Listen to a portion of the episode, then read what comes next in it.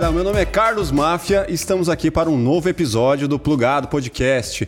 No episódio de hoje, temos uma figura muito engraçada aqui. Fala aí, Rafael. É um cara engraçado demais, velho. Mas a gente vai apresentar ele com mais calma. Calma aí. Vamos aí. Temos aqui o Rafael Guizon, para quem ainda não conhece. Salve, rapaziada. Tamo aqui representando aqui, a faixa etária dos 20 e poucos anos. Isso mesmo. É isso aí, né? E do meu lado direito, eu tenho ele que é apresentador, humorista. Pode bater soco aqui? Pode? Pode, Soquinho? pode, tá o distanciamento aqui. Ah, então tá bom. Apresentador, humorista, mestre de cerimônias, que mais? Que é o apresentador com novo nome, ou seja, a mesma função. A mesma Entendi. função É. agora para atender o, Exato, a o demanda, novo momento. a demanda sem glúten. Sim. e aí, tudo bem com você, Tudo bem, cara. Obrigado pelo convite aí, viu, cara? Pôde fazer parte. Estrutura maravilhosa. Parabéns aí vocês por, pela dedicação né, em fazer um, um podcast visual. É. Porque é isso. Bem feito, cara. Gostei bastante. Obrigado. Que eu que agradeço. Imagina, é um mano. imenso Nossa. prazer. Falou que o Rafael tava estudando aí tudo sobre você, velho. Eu vi, cara, ele até começou a contar minhas piadas. Eu falei, esse moleque tá fazendo show em algum lugar contando minhas piadas e tu não tá me dando direito autoral. Legal. Talvez. E essa expectativa aí, eu- quando o Rafael fala, é um humorista muito engraçado, eu fico com medo, porque quem tá vendo fala, ah, é muito engraçado, vamos ver então, o que, que ele tem pra me oferecer. Vamos ver qual, dessa- qual, qual momento que eu vou dar risada. Vamos ver se ele é tudo isso mesmo, vamos ver. Cara, Eu gosto. co- como que tá sendo esse momento aí de fazer várias lives, velho? Fazer tudo que você fazia antes, só que agora numa nova pegada. É diferentão, né, cara? Tipo, não tem um público ali pra tu fazer a- o bate- o bate-bola. tipo, É. você não tem a reação imediata da galera. É, não tem o mesmo time de comédia stand-up. Não dá pra fazer igual. É, tanto que a gente meio que migrou, né? No, formato live, que eu faço muito evento pra empresa. Que é só a empresa que tá fazendo live de comédia. Tipo, o público geral não faz, né? Então a gente migrou meio que a gente mistura a in- a interação adoidado no meio. Então a gente mete jogos no meio pra fazer. Porque só o stand-up, cara, é difícil. Você não fica vendo um cara. Um show de stand-up pra ver tem que ser muito bom pra você ficar vendo sozinho. Sim. Imagina ao vivo. E fora o clima, não né? Que não tem. É, o cara. clima de você estar no, no bar ali tomando cerveja Não e tal. tem, meu. já é propício pra você. O delay, né? É, que nem eu aqui, uma vez o Mafia me passou o show de um humorista. Um, Humorita. um humorista. Morita? humorista. É, é japonesinho. espanhol, cara. É japonesinho. Ô, Morita? Não, um, É, um humorista, ele me passou um humorista famoso aí, que eu não vou citar nomes. Mas Tem ele falou, citar. cara, assiste aí, assiste aí. Aí eu assisti. Cara, não abri um Não sorriso. gostei velho. de nada. Eu Não, acho. Eu não dei risada. Eu acho que devia Aí eu assisti o botar. Edson Júnior almoçando, mano, rachei. Assistiu Edson Júnior almoçando. Eu tava almoçando? Não, eu tava O almoçando. que, que eu tenho de engraçado levando o garfo É, pra puxou, boca? puxou agora, né? Ele tava Puxou, almoçando. Zé. Mas acho que devia pôr pra pôr cortes do, do plugados. Rafael diz que humorista, aí põe lá, Danilo Gentili é uma porcaria. Você falou agora, eu ouvi. Não. mentira, mentira, mentira. Mentira, foi o que eu inventei. não mexe com o Danilo Gentili, não, Não, que ele ele vai é- ser presidente. Ele é brother. Será que ele vai. Será, que Será? ele entra? Eu acho que eu votaria pra arriscar. Eu acho que eu também, velho. Só pelo movimento. Eu, que- eu mas quero ver se ele me prova que ele é bom mesmo. Tipo, Eu acho, primeiro. cara. Ele é inteligente, Ele é tá ligado? inteligente. Eu não sei se ele vai ter o concordo. envolvimento correto pra. pra... que Lá, quando você entra lá dentro, eu acho É, que. então, você, você, você tem que você ser começa sujo a fazer, sempre você, fazer. você tem que fazer as alianças. Não adianta você Então. chegar lá e querer mudar se não se você não tiver a não fazer parte da máquina, né? Então, como é que faz? Eu acho que tem, eu acho que eu arriscaria. Se ele se candidatar, eu voto porque. Ah, vamos ver qual é que é. Dinheiro ele já tem. Eu acho que todo presidente tem que ser rico primeiro, porque ele não vai lá movido para ganhar dinheiro. Ele já é rico. Pode ser por status, por poder, mas por dinheiro já não vai ser mais. Então, mas e o Dória? Então, eu não acho que ele tá lá por dinheiro. Então, o Dória, teoricamente, ele já tinha muita grana. E eu não acho ele ruim como governador. É. Eu, assim, eu não acho ele ótimo. Não é, ru é, não é ruim. É que eu acho que Mas assim, eu, você acha que essa questão é, do momento pandêmico que a gente tá ainda Hum. e toda essa disputa política que ele transformou, né? Sim, É, sim, não é, só isso ele. é verdade. Então, eu não sei se era o momento de, de criar todo essa- esse conflito. Pra quê, né? É. Não é uma campanha já para 22? Já é, já é uma campanha. Eu sou muito ruim de opinião política. Eu vou falar e a galera nos comentários já vai falar, ah, já não vou mais ver só porque vota no. Eu nunca disse que eu voto no Dória. Eu disse que dos que tem, Não, você falou que o Dória é bom. que o Dória é bom. É o único que trouxe. Meu pai tomou vacina porque o Dória trouxe, mano. Tipo, tá ligado? Nenhum outro cara trouxe vacina. Então eu fico pensando, pô, o cara trouxe a vacina. É, campanha política. Eu acho que o Dória, ele é, ele é bem vaidoso. Eu acho que ele quer sempre ser o melhor naquilo que ele faz, melhor empresário. Eu acho que o cara quer ser o melhor governador porque ele quer o nome dele na história. Ego. e por, por ego. Mas não importa, quem se beneficia com o ego dele é a população que vai ganhar coisas que ele vai fazer pra colocar o nome dele lá em cima. Eu acho isso, essa visão. Não tô dizendo que ele é um cara legal, iluminado. Não, ele é igual aos Uhum. outros. E você sabe imitar o Dória? Não sei, cara, imitar o Dória. Nunca a minha tentar? calça tá apertada, já é um começo ou não? É um começo. tá bom. Então eu já tô Calcinha apertada. de baixo pra cima. Tu Posso dar só um comunicado rapidão ali pra galera? Pode, pode. Galera, por favor, se inscreva aqui no canal do Plugado Podcast. Se inscreva também lá no nosso. Aliás, siga a gente lá no nosso Spotify. É só escrever lá, Plugado Podcast que você encontra. Siga a gente também no canal de cortes, que é Plugado Cortes Oficial. E logo, logo tem live, né? A gente tá com um projeto aqui já para começar a soltar via live. A gente não. Como, como, eu, como eu tinha te falado, né? A gente não tem essa pegada de apresentador, Claro né? tem. Não tem, velho. Você mandou bem, né? Você falou na abertura, viu, gente? É essa câmera que eu falo, né? É. O Carlos no começo falou, não, não tem a pegada. Eu falei, ah, tá bom, o cara vai apresentar. Mas, pô, de prima, apresentou, falou. Eu falei, pô, o cara tá sendo, né, modesto demais com ele. Mas Você é, mandou cara. bem já. Não- é, é- Aí estão tirando o microfone dele. Pode até mesmo, pode mesmo. Olha aí. Ô, valeu. Eu acho que essas coisas vocês deixam, né? Esses pedaços de gente entrando. Tem que deixar essas coisas. É, vamos agir mais Pô, naturalmente. hoje dá, né? Pra deixar. Então, Eu é, é que a gente, como a gente trabalha já com isso há um tempo, do lado de lá, estar do lado de cá é muito complicado. Hum. Então, Muito não, a gente tá tendo facilidade.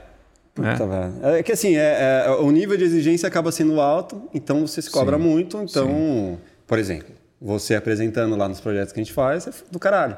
E aí eu quero Ah, que cara, você, tipo, Do caralho, assim, no seu ponto de vista que é meu amigo, né? E às vezes o cara que tá vendo fala, ah, já contratamos, né? Agora mantém esse cara aí. Às vezes tem, às vezes tem isso. mas dá um toque aí. Qual que é, qual que é o segredo pra, Pra tipo, ser mestre, apresentar. de, mestre, de, mestre de cerimônia? Tem 5 mil pessoas lá assistindo. Tá. Ou então um show foda que você faz Eu normalmente. acho que primeiro, explica pra galera o que, que é o, né, o mestre de É, é cerimônia. verdade. Pra quem assim não costuma, esse termo é mais usado no, no, no âmbito corporativo, né? Onde a galera vai fazer um evento pros funcionários e aí não quer subir o cara do RH, fala, agora a gente vai chamar o diretor Pacheco, aí sobe o Pacheco. Aí Pacheco, opa, tudo bem, é, sejam bem-vindos. Aí, pra não ficar esse clima mais morno, chamou um MC que não tem nada a ver com a empresa, que é tipo E já, já é mestre relaxado. cerimônia já foi pra MC, né? Já foi para MC, porque mestre cerimônia é, relembra uma coisa que vai vir um cara. é, hoje vamos ler o manifesto da empresa não sei o quê, papapá. Fica muito isso. Uhum. Então a gente já está começando a migrar para o nome apresentador. Ah, Porque é? mais, é mais natural e agora a gente está trabalhando com câmera, né? Sim. Nos eventos são é, por transmissão, então virou um apresentador, a gente lê TP e tal. Então, cara, é, o MC faz isso, tá, gente? É, não é o que quica e senta. Esse também faz isso. É o MC que quica e senta é o que faz o funkeiro. Que quica, senta. É que eu só sei essa parte do e Tem senta o cara do do, rap, do rap também é MC, né? É. Ah, o cara do rap também é MC, é verdade. É, cuidado não vamos com- sacanear. vai- é. Boa, boa, boa. Mas o mestre cerimônia faz isso, ele apresenta o evento, conduz, é, inter, é intermedia entre um cara que vai entrar e o outro, vai vir o cara da, do comercial e depois vai vir o do financeiro. É. Aí a gente volta e faz umas piadas no meio, imita a voz do cara do financeiro. Igual É aquele isso. evento que a gente fez lá de Isso. 10 horas. Puta que. O Stream in the Future. Não, aquele foi, esse- foi menos. Aquele Esse foi, foi foi o- umas 3 horas, né? Foi. Agora o da Johnson lá Johnson, umas cara. 10 horas, Foi. cara, pra segurar no Pop, pop, né? Da pop, isso. Foi. É bastante tempo, né? Você tá, você- bastante você tá fazendo bastante ainda, assim, de muitas horas, ou tá diminuindo? Cara, a maioria dos eventos tem bastante horas, porque às vezes a galera quer condensar, tipo, não sei se condensar é a palavra certa, leite condensado, e aí pareceu boa pra usar. É, três dias num dia só de evento. É. Então eles pegam das 10 da manhã às 10 da noite e vão dar uma paulada só pra galera. Não, não é difícil, cara. Eu acho que pra mim é tranquilo de tocar. No final do dia, tu tá bem mais cansado, já não é, mais rápido no improviso às 8 da noite, você já não tá mais improvisando com a mesma É. força do meio-dia. Mas dá pra tocar um evento de, de um, dois dias seguidos, assim, o dia inteiro dá pra tocar. Porque o MC não fica no palco às 10 horas. É, entende? Eu entro, faço cinco minutos, entra o cara da produtividade pra falar uma hora. Essa uma hora eu tô ali, olhando ele, anotando umas Aí coisas. entra o cara falar. do TI e fica lá. Ah, o cara da TI entra fica dois minutos, porque a gente da TI não gosta muito de falar em público. Só da TI é mais quieto, mais tranquilo. Mas é tranquilo, cara, dá pra fazer. O que a gente fez da Pop, a gente pegou. Puta, foi cinco acho- eventos da Pop, cara. Foi das 8 até as 6. Foi. Interagindo com a 7. galera no Zoom, né? Aí eu gosto de fazer. Pra mim, cansa, mas é bom, cara. Cansativo Aham. fisicamente, mas é, cara, eu saio felizão, Teve assim. um que a gente fez que entrou o Cambota também no final. Qual que. Sim, Da foi da Pop. pop. Foi no segundo dia. Segundo Foi dia. da Pop? É. Foi da pop. Foi Ele da Pop. stand-up no final do dia. Eu tava lá na mesa de, de corte lá. É, o Rafael tava fazendo. Prefiro fazer um evento de um dia inteiro do que stand-up assim. Como assim? Eu Assim prefiro como? fazer o MC, Aham. que eu fiz. Abre, fecha, câmera, vira pra outra câmera e tal. Do que fazer stand-up que o Cambota fez de uma hora pra ninguém. Puta, aquele foda. Porque ele tá ali, animadão, e tava todo mundo já cansado, ninguém tá assistindo ele. E em casa, quem tá rindo, ele não sabe. Então ele tá animado como se estivesse num show e tem que mostrar essa Aham. animação. E a gente faz isso, mas ele sabe que ele não tem retorno. É como se estivesse ensaiando em casa o texto sem poder errar. Pra ele é de puta. É difícil, muito cara. difícil. Imagina fazer stand-up aqui sozinho e ninguém tá rindo, porque tá o cara preocupado com o som, o outro com a câmera. Então você acha que o Cambota fracassou ali? Não, foi bem, exatamente por isso, porque não tem público. Mas é- e não- o cara não- levou lá em cima, É, tá a questão é essa, você manter lá uma hora falando pra ninguém. Quer dizer, tem gente lá do outro lado, mas você não Tem. tem o feedback, né? Ele não sabe se estão gostando. Então ele, tá, ele tá animado a uma hora que ele ficou, ele ficou feliz, cara, do momento. E aqueles de que as pessoas fazem no estágio lá com a galera no o carro. Whindersson fez no estádio. No drive. Ah, é. no drive? Tipo eu, drive. Fiz, eu fiz um Drive-in. de um evento. Você já fez isso É esquisito, cara. E o pessoal fica buzinando lá? Fica. Só que eu dei mó azar, cara. Me chamaram pra fazer um drive-in. Falei, drive-in é mais legal que a galera buzina. Eu falei, tá bom. Pô, pegaram um drive-in, cara, do lado de um hospital, cara, que não podia buzinar. Quer dizer, a única manifestação de som não podia ter, cara. Então eles iam com farol. Eu falei, mano, aqui que... Puta, que bosta. É um show pra vagalumes. Ficou esquisito, cara. Mas... Você ficava assim, né? Não, você... É esquisito. O drive-in é, de- é esquisito de fazer. É uma que adaptação. não rolou muito, né? Ou será Ainda, que ainda tem tá? gente fazendo. Tem? Ah, pra substituir enquanto... Porque tem gente que só vive de show de plateia. Aham. Eu faço corporativo também. Mas tem gente que só faz show de público. E, cara, precisa achar um jeito, né? Como é que os caras fazem? Eu vi o, o Thiago Ventura, o Afonso, Padilha, Fizeram uma- falando que, mano, se fuderam muito na Exato, pandemia. exato. Porque, mano, o cara, principalmente o Thiago Ventura, acho que ele foi numa conversa com o Primo Rico e ele falou, cara, de repente eu, eu vi que o meu negócio sou eu mesmo. Tipo, se não tem show, É isso aí. tipo, eu não tenho um, um negócio. Exato, Né? exato. E, como que é isso pra você? Pensar assim, cara, se eu estiver doente, cara, tudo que eu... Ah, ou você tem outras fontes de... Não, de- não. Minha fonte é só isso. Então, você já... Você E, tem esse... e eu tenho uma, um, um mercado um mercado aberto, mercado negro para vender órgão, mas fica entre a gente. Depois eu passo o link. Se quiser algum rim, algum, eu consigo. Ó, pulmão aí tem muita gente precisando. É um bom mercado para vender pulmões a agora. piada. Não, é o mercado de caixão e de pulmões agora está em alta. Então você que está no mercado procurando um fígado ou alguma coisa assim, é, depois Deixa contato. isso, me adiciona lá. É Mercado Negro Edson Júnior. Mas eu só tenho essa renda, cara. Então, assim, se parasse. Aí, do ano passado, né? Em março do ano passado parou. Até julho eu não fiz nada. Porque nem não tava tendo ainda os eventos online, né? A galera não tava entendendo isso. Aí em setembro começou a aparecer e bombou pra caramba, cara. Uhum. Mas até então eu tava vivendo de, de De iFood? É, então, quase comprei uma moto pra fazer umas entregas, você acredita, mano? Ah, não, não é, nem, não é nem isso que eu quis dizer. É só pedindo comida em casa. Não, e- quem dera eu ter dinheiro pra gastar pra pedir comida, não. Eu comprar uma moto pra ser o iFood dos outros, velho. A minha mulher sabia, sabe fazer pão, né? Minha mulher é, É. boa cozinheira. A gente já tava pensando, pô, vamos fazer uns pão? A gente coloca na, na porta-mala do carro e vai pra praça vender pão caseiro, que a galera curte, de bairro rico. Curte, velho, um pãozinho caseiro, com sabor da roça, esses bagulho todo. Vamos fazer, a gente vende geleia e pão. E a gente já tava com isso engatilhado, cara. Mas a, a galera não tá indo na praça, você ia ter que arrumar outra Não, forma. mas aí buzina, né? Olha o pão caseiro, sei lá, esses bagulho que o pessoal faz com ovos da, da galinha, faz É. com pão caseiro. A gente tava pensando numa alternativa. tava. Boa ideia. É, mas aí depois começou a surgir os online. A gente No falou, meu prédio teve uma galera que começou a vender Não é, pão, um monte de coisa, né? cara. É E- isso. Tu chegou a vender pão? Não cheguei.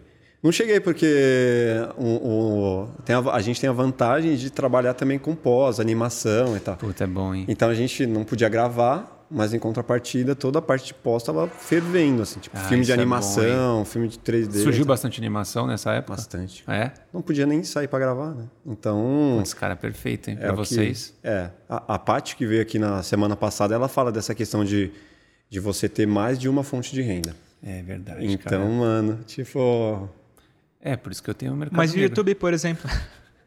Mas o YouTube, por exemplo, não é uma renda passiva pra você? Pra quem tem muitos views. Eu não sou um cara famoso, entende? Então, a parte pra mim de, de corporativo eu faço bastante, é, porque eu tenho um site funcional que o Google entrega bem para as empresas. Basicamente é isso, vamos Uhum. falar a real. É, a gente investe para que ele chegue nas empresas, eu tenho um portfólio bacana, as pessoas vêm e falam, putz, legal, esse cara combina com os eventos, porque é jovem, fala, é legal, não fala porcaria, que é o que eles não gostam tal. Uhum. Não recriminando, eu acho legal falar porcaria, mas o corporativo não permite tanto isso.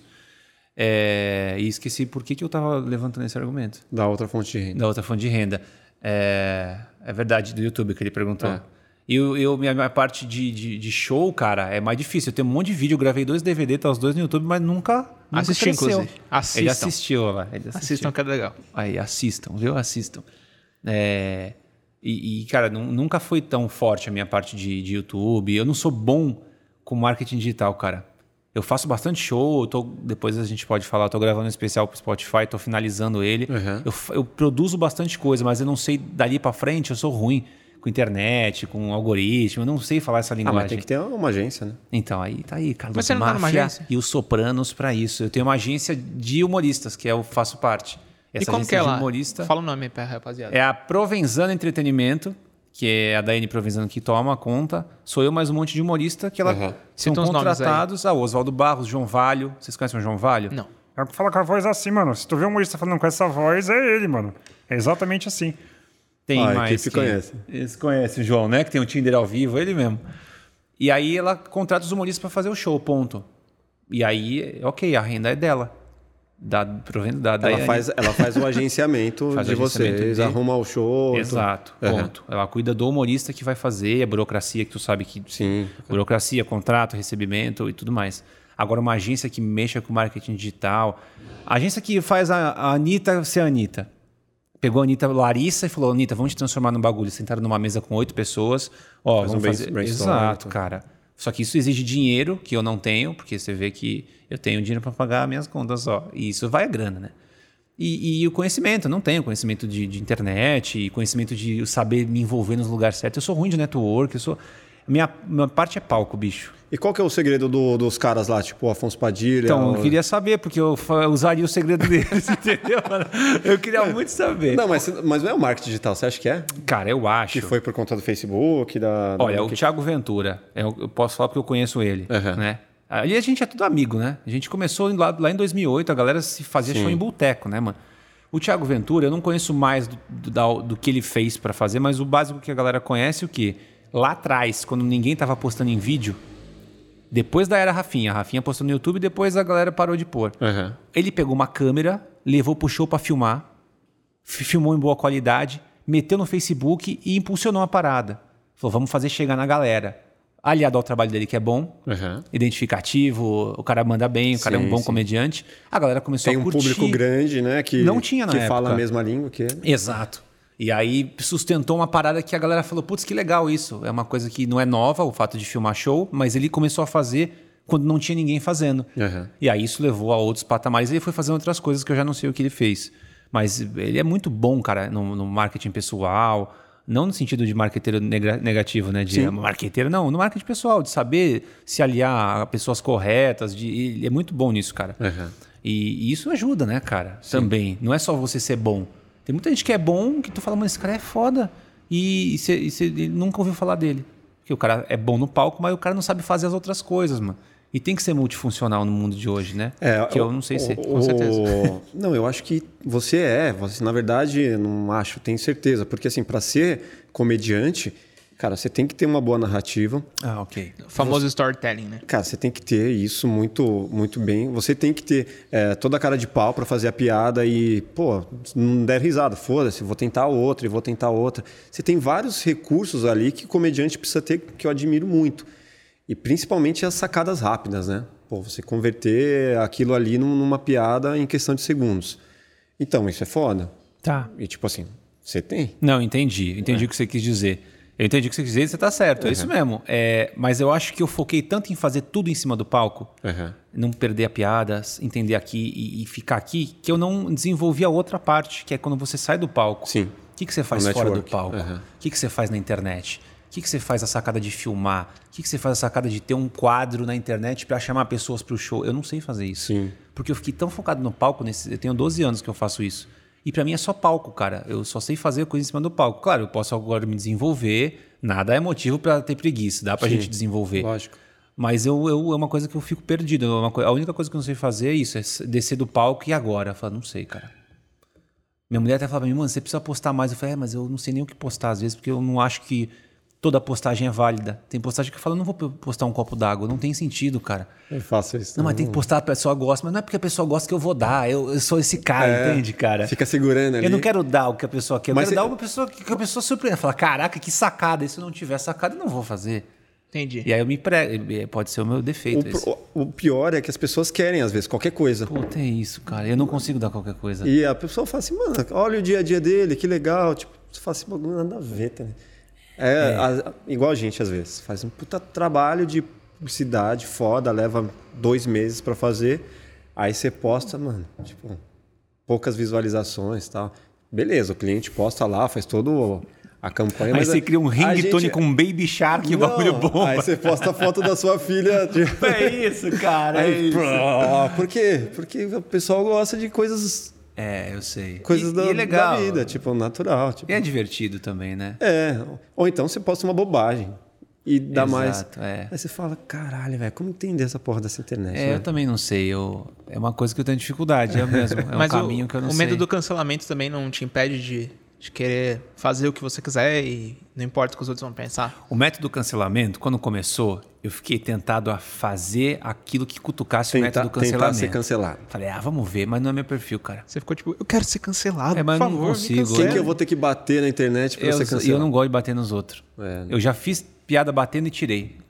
Deletei o vídeo. Filmei no dia do show, falei, não vou pôr. Aham. Eu não quero mexer com os outros. Eu não quero que a pessoa veja e fale, pô, por que que ele fez isso? Ah, que, que E- otário. Exato. E eu também não acho errado quem faz, porque parece que ah, tá defendendo aí, ó, o, o- Como é que é o nome? O que fala, ó, o coxinha aí, todo querendo ser o bonzinho. Não, eu acho que quem faz esse formato do Léo Lins de Lopes eu acho engraçado. Aham. Mas eu não consigo fazer, cara. Eu, É, muita Eu vou personalidade, deitar a né? cabeça no travesseiro e falo, mano, puta, a pessoa ficou chateada, mano. Vou levantar duas da manhã e vou apagar o bagulho, cara. Aí você pensa, pô, mas e se eu encontrar esse cara aí na rua, velho? Não, não tenho medo disso. Sério? Medo eu não tenho, é. Eu tenho, eu fico chateado pela pessoa ficar chateada. Aham. Mas medo de a pessoa vir brigar, eu vou falar, cara, tu vai me bater por causa de uma piada. Não tenho esse, esse cagaço assim, sabe? De, não, não ligo. Eu ligo de, de ter cutucado a pessoa quando o meu trabalho é fazer com que a pessoa ria. Justo. Aham. Claro que tem os caras que são chatos, que não vão rir de nada e tudo é motivo pra encher o saco. Sim. Aí também tem que deletar essa galera no sentido de, ah, senão você não faz nada, né? Aham. Uma coisa que eu sempre quis entender é. Acho que vale você contar um pouco da, da sua infância, de como, como, cara como você. voltar. Como E você de volta é- à minha terra, Gugu, né? Porque querendo ou não, é, tem toda uma. Na infância você se descobre, pô, sou engraçado na sala, sou engraçado em casa. Cara, como que é? O cara quer me fazer chorar, né? Fala da família, mano, também. É mesmo? E agora quando eu começar a falar, vai começar a câmera a aproximar bem devagarinho assim, pra pegar bem minha lágrima, né? Ô, louco, bicho. De fundo tocando Lenny Como que é o Kravitz. quadro lá do Faustão? É, arquivo confidencial. Arquivo confidencial. Da minha infância, bicho. É... Ah, cara, na infância eu fui sempre uma criança bem tímida, cara. É. Era o oposto, assim. Eu sentava no canto da sala, é, encostado na parede mesmo. Não no fundo nem no- na frente, porque o fundo era a galera que bagunçava e eu não gostava. E na frente eram os nerds e eu não queria ser visto como nerd, embora eu fosse. Então, eu ficava num canto de parede, sempre sentei em parede, assim, pra não ter que. É meio que, sabe, você proteção. Tá... Exato, cara. Exato. Sofri bullying bastante da quinta até a sexta série, assim, de ser bastante zoado mesmo, e eu não tinha. Eu não, eu não conseguia me defender, cara, do bullying. Mas quais que, que eram os argumentos que a galera usava O pra te bullying era o seguinte: é, geralmente o bullying a pessoa fala, pô, é o cara que é gordo, ou é o cara que é feio pra caraco, ou é o cara. É isso, o bullying é baseado nisso. Só que na época eu era muito tímido e, a- e eu, eu era meio bonitinho na, na quinta série. Eu era um bonitinho. Sabe bonitinho? Que Você olha "Ah, que criança bonitinha, saudável, deve comer banana com Neston sempre. E as meninas às vezes queriam ficar comigo ali e eu não ficava porque eu tinha vergonha. E aí essa fama de que eu não queria ficar foi crescendo. Foi me chamar de viado, foi dois pontos. É, virou viadinho. Virou viadinho, era o viadinho na época. Uhum. E só que isso pegou da galera, da galera forçar a barra Uhum. de ter coro na sala quando eu entrava cantando. Eita porra. Isso pra época, eu eu falei, ah, ok, vou ficar na minha, né? Ficava na minha, não contei pro meu pai, pra minha mãe. Com medo que eles fossem na escola e a escola soubesse e fosse pior pra mim. Ah, chamou o pai, é mais viadinho ainda, é pior. E aí eu me eu fui reprimindo isso, cara. Então aí a escola pra mim era o lugar onde eu queria ir embora. Não queria estar lá. Eu ia porque eu tinha que estudar, porque meu pai falou tem que estudar, ao mesmo tempo que eu não queria estar lá. Então na escola eu era, cara, Eu chegava. Foi zoado mesmo. Fui zoado pra caraca, eu só desenhava. A educação artística era a melhor aula porque eu desenhava. Uhum. Português, língua portuguesa, adorava porque tinha que fazer redação. Mas você disse que você era nerd, então você já manjava de tudo ali. Não, não manjava. Eu era o nerd bobo. Porque tem o nerd espertão, que é um nerd que é contido, mas sabe fazer tudo, né? Computador e tal. Eu era o nerd que não sabia fazer nada, cara. Então por que que era nerd? Não entendi. Porque o nerd da Porque época ele não se é o nerd de portava como um nerd, Exato. mas ele não tinha o conhecimento do nerd. O nerd de hoje é Era um cara nerd da por fora, mas não por dentro, era isso? Exato. O nerd de hoje é um cara muito pra frente, mano. O cara sabe fazer uma pá de coisa, é meio introspectivo, mas o cara manja a cara das coisas. Uhum. Inteligente, rápido, é, sabe... Mano, eu era o nerd da época, que o nerd da época era o bobão. Hoje não é mais bobão, a gente já entendeu que o nerd é um cara muito à frente do tempo de todo mundo, Aham. inclusive, né? A gente O tem que nerd temer vira- vira o chefe de muita gente. Exato, exato. E na época eu era o nerd bobão, então eu nunca, nunca, não sei que na escola. Mas aí não um saiu na mão com ninguém, Não, não- gosto de brigar, não gosto de briga. Vixe, detesto, fujo de briga. Então nunca saí na mão com ninguém, nunca briguei, nunca fugi. Nunca se, se, se, se, se impôs, né, pra ninguém. Nunca me impus, cara. Nunca fui de me impor. E aí acho que eu fiquei muito tempo com isso. Quando acabou a escola, eu dei graças a Deus, cara. Isso foi da, da quinta até quanto? Até uma sexta, sétima série. Foi uns dois, três aninhos de. Aham. Aí no primeiro colegial. É pra contar mesmo uma história assim? Lógico. Até, é, tá bom. No primeiro colegial eu tenho um amigo que é o Marquinhos, mandar um abração pra ele, que é meu amigo pessoal, íntimo, assim, foi meu padrinho de casamento. Em que eu fui dormir na casa dele em Itanhaém e ele falou assim pra mim. Aí você, contei- aí você assumiu, você virou viado. Aí é, foi aí. Foi aí que eu casei com o Marquinhos. Ele é meu padrinho e meu marido. Um beijo, amor. Não, e aí, e aí quando a gente tava dormindo em Itaém, eu contei essa história pra ele, cara. Ah, é? Eu, precisava- eu precisava falar pra alguém, mano. Eu não falei pro meu pai, pra minha mãe por medo. E não falava com ninguém, mano. Puta, você não, você não tinha irmão nem nada? Não, na época não. Minha, minha irmã nasceu, eu tinha 12 anos. Entendi. E aí, pequenininha e tal. E aí, cara, eu sei que, que eu comentei com ele, falei, mano, acontece isso, isso e isso. Aí ele falou, cara, você vai ter que virar o jogo, mano. Você vai pro primeiro colegial, era férias de oitava, pro primeiro colegial, dezembro. E fui passar o final de semana na casa dos pais dele, tá em... Falei, mano, você tem que virar o jogo, porque ele era terrorista na escola, moleque. Outra escola. E falei, mano, eu preciso ser que nem você. Ele falou, mano, você tem que se impor, cara, pra galera. Se tu não sabe bater, se tu não sabe bater de frente, faz a galera rir, mano. Zoa com a galera. Eu falei, pô, mas eu não sei zoar, eu, sei, eu sou um cara simpático, brincalhão, mas brincalhão com as minhas brincadeiras. Aí chegou o primeiro colegial, primeiros dias de aula, comecei a na minha, entendendo que é a mesma turma. Mesma turma da quinta, antigamente a mesma turma era a mesma até o É, fim, tá ligado? evoluindo, É. é, a mesma turma. Falei, pô, eu tenho que fazer essa, eu tenho que ganhar essa galera de outro jeito, porque eu não vou ficar mais três anos de colegial me sentando num canto da parede, mano. E aí na época tava passando o No Limite. Lembra do No Limite do, Sim, do é. Pedro é, Zeca Camargo? Aham. E aí, os- o No Limite, no, eh, no final da toda quarta, não sei, tinha eliminação. Aí ele falava, um voto pra Pipa. Aí pegava, mais um voto pra Pipa, um voto pra Elaine, eliminado é a Pipa. Lembra, era nessa, ele era meio cadenciado, um voto pra Pipa. Aham. O, o, ah, o fogo crepitando no fundo lá e tal. E aí eu falei, porra, quando a professora chegar, vamos fazer um No Limite com a professora? Aí os moleques olharam pra mim, eu, né? Falei, não, não, vamos que vai ser legal. E aí eu levantei, nunca tinha feito isso, cara. Sabe, tomou coragem de. Pra mim foi um grande passo. Pra molecada Aham. que zoava, fazia isso brincando. Um grande foi passo para o Edson. Um grande passo, um pequeno passo pro Edson, mas um grande passo pro Edson mesmo. Não tem pra humanidade. Levantei e falei, parei lá da professora, eu falei, a professora Aniran, um abraço pra Aniran se ela estiver vendo, professora de inglês e português. E aí eu falei, peguei um papelzinho como se eu estivesse pegando, um voto pra Aniran. Quando eu fiz isso, a galera já ligou com o No Limite. E a galera começou a rir. E o pessoal que praticava o bullying começou a rir. Aí eu falei, porra, eu vou tomar uma suspensão, mas eu preciso ir até o fim, cara. E foi assim mesmo. Mais um voto pra Niran. Niran já aqui, olhando pra mim, já querendo pegar a caderneta. E mais um voto pra Niran. E a eliminada no limite de hoje. É a professora Niran. Por favor, Niran, pegue suas coisas assim, cara. Sai- mandou embora, né? Mandou embora da sala, chamou a Rita, que era... Mas a galera começou a curtir. E aí parou a zoeira, cara. Parou assim, tinha uma zoeira, mas não era mais eu tanto foco, era outra pessoa. Aí foi a virada. E aí, eu, e aí eu acho que isso aí acendeu um bagulho que eu falei, porra, eu posso ganhar as pessoas na, no carinho, na simpatia, em vez de ser o zoeiro ou de ser o fortão pra todo mundo ficar perto pra eu proteger. Não, eu vou ser o cara que, que vou fazer um bagulho da hora, entendeu? Aham. E aí eu acho que eu, eu faço amigo onde eu for, cara. É, por- acho que por conta dessa brincadeira. Onde eu vou, eu gosto de ficar amigo de todo mundo, cara. Até de quem parece ser chato, eu gosto de fazer a amizade e me conforta das pessoas, tá ligado?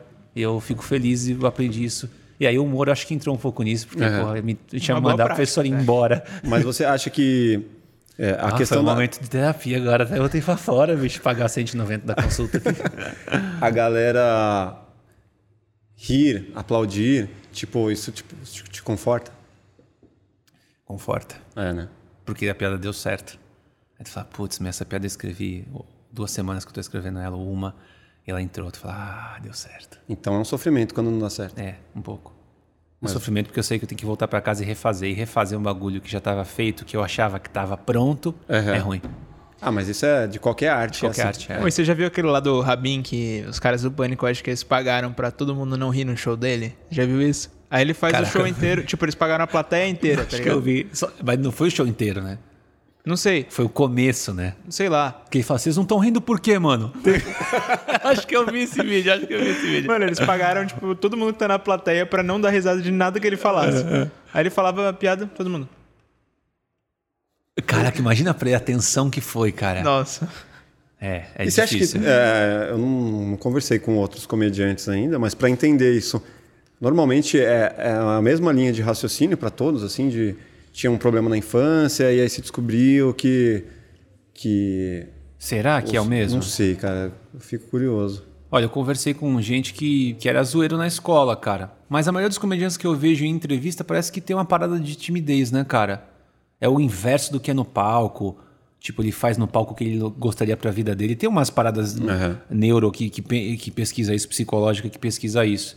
Não sei se todos são assim, cara. É, tem muito ator também que é super tímido. Né? Exato, cara. O cara é um puta cara foda e a hora que É. desligou a câmera, o cara tipo, É, introspectivo e tudo. É, é, pode ser, cara. Eu sou, eu sou na boa, assim. No palco eu sou muito mais agitado, falo muito. Falo mais alto, até o tom de voz. Às vezes eu tiro sarro com risada muito alta. Eu sou meio espalhafatoso, assim, no palco. Que eu não sou na vida real. É a persona que a gente chama, Sim. né? A gente exponencia uma característica que a gente tem para no palco ficar mais divertido para quem tá vendo. Então, é, as várias vertentes do humor. Tá. Então tem lá, humor Praça é Nossa, o humor Zorra Total, Tá. é, o humor é, Jackass. Tem vários tipos. Tem, tem. vários perfis, né? De, pô, Tem. eu gosto desse tipo de Tem humor. humor não sense, tem humor que é de anedota, piada de salão, tem humor aquela... negro. Tipo, quantos, quantos perfis tem? Quantos humores? Cara, quantos tipos de formato da. É. Puta, tem uma porrada, cara. Até porque dentro dos, dos, dos tipos de humor, tem o tipo de humorista que o cara é, mano. Tem humorista que é o simpaticão, tem humorista introspectivo, Tem, tem um reclamão. tem um reclamão, tipo o Márcio Donato, que tá sempre puto da vida. Uhum. É o estilo do cara, ele emplacou isso aí e botou isso aí. Tem o Thiago Ventura que faz o formato dele, Tem o Neto, tem o. ah, o- que neto? O- do Corinthians. É- Nossa, ele, é, ele foi fazer um stand-up, né, o Neto? Não Quem? sei. Ele fez um show de stand-up. Neto? O craque Neto. Stand-up? O craque dele serve para as duas conotações, né? Pô, vamos falar a real, né, mano? Não, ele era bom. Não, ele era bom, né? Eu- eu achei achava- muito eu acho que ele era médio. É que ele acabou, ele parou muito rápido, né? Eu Acho que ele parou com É, 27 anos. Ele tava estourando. né? É, gordinho. Exato. Mas ele, ele era bom. Ele era bom ou ele jogava no Corinthians? Eu sou corintiano, mas o Corinthians não tinha tanto craque na época É que assim, dele. naquela época, anos 90, eu era muito novo também, né? Então, eu tinha 7 anos. É, eu tenho minhas dúvidas se ele é o Messi jogando no Barcelona, Não, não, ele era, fudendo. ou se ele era o Taílson jogando na Matonense, sabe? Tipo, só tinha o Taílson pra Caraca, a jogar. gente começou a falar de futebol. Exato, exato, cara. Eu não olho nada de futebol. É, Você não manja nada de futebol? Nada. Tudo bem, o Taílson nem existiu também, eu inventei esse nome. Entendeu? É Tem? assim, a gente cria coisas. Como que a gente foi parar no futebol mesmo? Porque ele falou do craque Neto, fez show de é, do, stand-up. do tipo de humor. É. Dos tipos de humor. É. Cara, eu, eu não- eu sou parte técnica, assim, de explicar, eu sou bem. Eu não sou muito, eu não sou muito de guardar essas coisas. Uhum. Mas tem vários tipos de humor, como tu falou, humor negro, tem humor de personagens, tem humor que eles chamam de mais pastelão, Uhum. que é esse humor do, pra, da, do Zorra Total, que, Sim. que era o anterior. Esse novo parece estar um pouquinho É, diferente. Mas, mas- Que é aquela piscadinha pra câmera, vem a claquete, tan, taran, tan, tan, pum, e corta a câmera. Tem. Tipo o Chico Anísio também. é, Chico tipo, Anísio, Chico Anísio é mais de personagem. mais sketches, né? Cara, o que o Pânico fazia na TV, por exemplo, era o quê? Cara, o Pânico era um programa de entretenimento. Quase pegadinha, né? Jackass, É, sei lá. eles pegaram, eles copiaram, né, a parada do Jackass, que é aquela parte do anão lá e tal. As entrevistas de rua, não, não sei te dizer o que, que é aquele humor. Uma coisa meio nonsense, né? Porque imagina ser o Silvio Santos com uma dentadura de cavalo fazendo reportagem de rua. Isso é uma É, o- mistureba. é o exagero, né? É, exatamente. Cômico. Aí, aí dentro da do, do, do- do fato cômico, que é a, a interpretação, tem os exageros, você pode usar a ironia, aí já entra na, na linguagem da, da, da comédia de- que você vai usar, né? Na linguagem. é, que o humorista escreve, que o humorista é o que basicamente é o que escreve humor e o comediante é o que apresenta o humor, pelo menos foi assim que eu aprendi, se eu estiver errado e quem fizer workshop me corrija. É, mas o cômico é o cara que faz a, a parte cômica, é o que apresenta a comédia em cima do palco, ele vai ser o engraçado. Uhum. E o humorista é o que escreve, né? O humorista é o que escreve humor. E, e aí é ele que coloca, né? O humorista que, que escreve, que põe a ironia, que põe o, o sarcasmo, que põe o. Enfim. o E o humor nordestino, assim, tipo, sei lá, tirulipa, tiririca, esses, essa outra pegada. É mais anedota, né? Eles pegam anedota. Eu não sei, o Tirulipa ele é, ele é um humor mais físico, né? Ele faz, ele faz umas palhaçadas. É uma coisa meio circense É, também meio que vem circense, junto, né? né? Pode crer. É, eu acho que é uma coisa meio circense, mas ele conta anedotas. Tom Cavalcante também tinha uma parada assim, né? Também tem humor que ele faz imitação, com- eh, pega umas anedotas que a gente conta, anedota, piada de salão, né? Ah, o português estava indo para só que eles não é mais assim que se conta. As pessoas agora tipo o, o, o Mafra lá, o, o Manfrini, o, o da, da, da Praça é Nossa, pô. Caramba, só porque eu ia falar do o Paulinho Gogó. É. Ele pega uma piada, cara, e transforma ela em 10 minutos. Porque ele pega a piada e ele encaixa a coisa dentro. Então, Sim. essa é uma nova vertente do que só contar a piada tipo Ari Toledo. Ari Toledo contava a anedota. É. O, o Paulinho Gogol ele pega essa anedota e infla ela, cara. Ele conta um set de 10 minutos Vai nessa fazendo piada. inserções ali. E fecha a piada bem, tá ligado? Isso eu acho da hora quem faz Criando isso. parênteses, né? Exato. E tem a comédia stand-up, que é que a gente usa essas linguagens do sarcasmo, do humor negro, do- da ironia, do- enfim. Que é esse formato, onde a gente sobe de cara limpa, não tem personagem, basicamente. É... E o Ki- Chris Rock lá. é Exato, stand-up. Chris Stand-up, Rock, Seinfeld, aí você vai ver uma galera toda. Microfone na mão. E tá falando, né? A galera riu no áudio, é, é meio que stand-up, né? Aquilo é stand-up. O É Jim Carrey já é mais exagero. não, então, exagero é a linguagem da, da comédia que você faz. O stand-up é o estilo que você segue. É difícil de, de- Eu não sei explicar muito bem, mas basicamente o stand-up é o formato, onde você tem um uma pessoa no palco com o microfone falando sobre o cotidiano, sobre coisas de, relação, de, de, Sim. De De cara limpa identificação. lá, sem cenário, sem nada. Aí o que ele usa para transformar a linguagem em piada que entra o que você falou. O exagero, a ironia, o sarcasmo, o eufemismo e, e tudo mais. Que é Aham. o eufemismo é exagero, né? Sim. O aforismo que é exagero. Não, não. O eu eufemismo é você suavizar. Suavizar aquilo que você tá falando. Ok, então acho que é isso. Tipo, sou- o cara bateu as botas. Ah, exemplo. então é, então é basicamente isso. Tem um estilo de, de comédia que você faz que é stand-up, personagem, clown. De repente você faz uma parada sem som, né? Você sobe num palco, o, o, A- o Av- é Avner, o nome dele, o excêntrico, que é um palhaço de fora, pô, ele faz um espetáculo de meia hora sozinho e sem som também. E é o estilo dele. Tem sketch, tem humor musical, e aí a linguagem que você usa na escrita entra o que você falou. É, vou usar humor negro, vou usar de sarcasmo, vou usar de ironia, vou usar de exageros, vou usar. Aí você E, vai e é, e é uma habilidade que qualquer um consegue desenvolver ou não? Tipo assim, cara, não nasci engraçado, quero ser humorista. Consigo? Tem uma metodologia para eu ir lá e tipo aprender ser humorista? Cara, eu acho que dá. Tem workshops hoje, a galera faz workshop. Tem um amigo meu, Oswaldo Barros, que tem um- uma escola de comédia. Você vai lá, compra o curso dele, assiste e você consegue construir uma piada, cara. Não, mas construir uma piada é diferente de você ser engraçado e ser Sim. tipo. Deve Mas achar um curso se- disso aí no Hotmart, pá. É, é isso, isso, exatamente. Exatamente.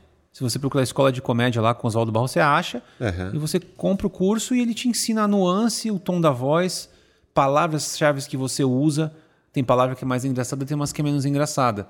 É, fizeram até uma, uma, uma pesquisa, acho que lá nos Estados Unidos, eu acho, que o animal mais engraçado para se usar em piada é o pato.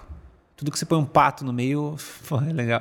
Cria, um- cria uma simpatia. Se você falar a zebra, tu fala, ah, zebra, ok. Mas a pronúncia pato, lá fora é duck, e aqui para cá é o pato, que eu acho que ah, mesmo na, na tradução ficou engraçado Fica também. engraçado. verdade. Aqui, se você falar, pô, eu tenho uma. Eu, eu, tô, eu tô com uma verruga, uma verruga aqui do tamanho de um pato.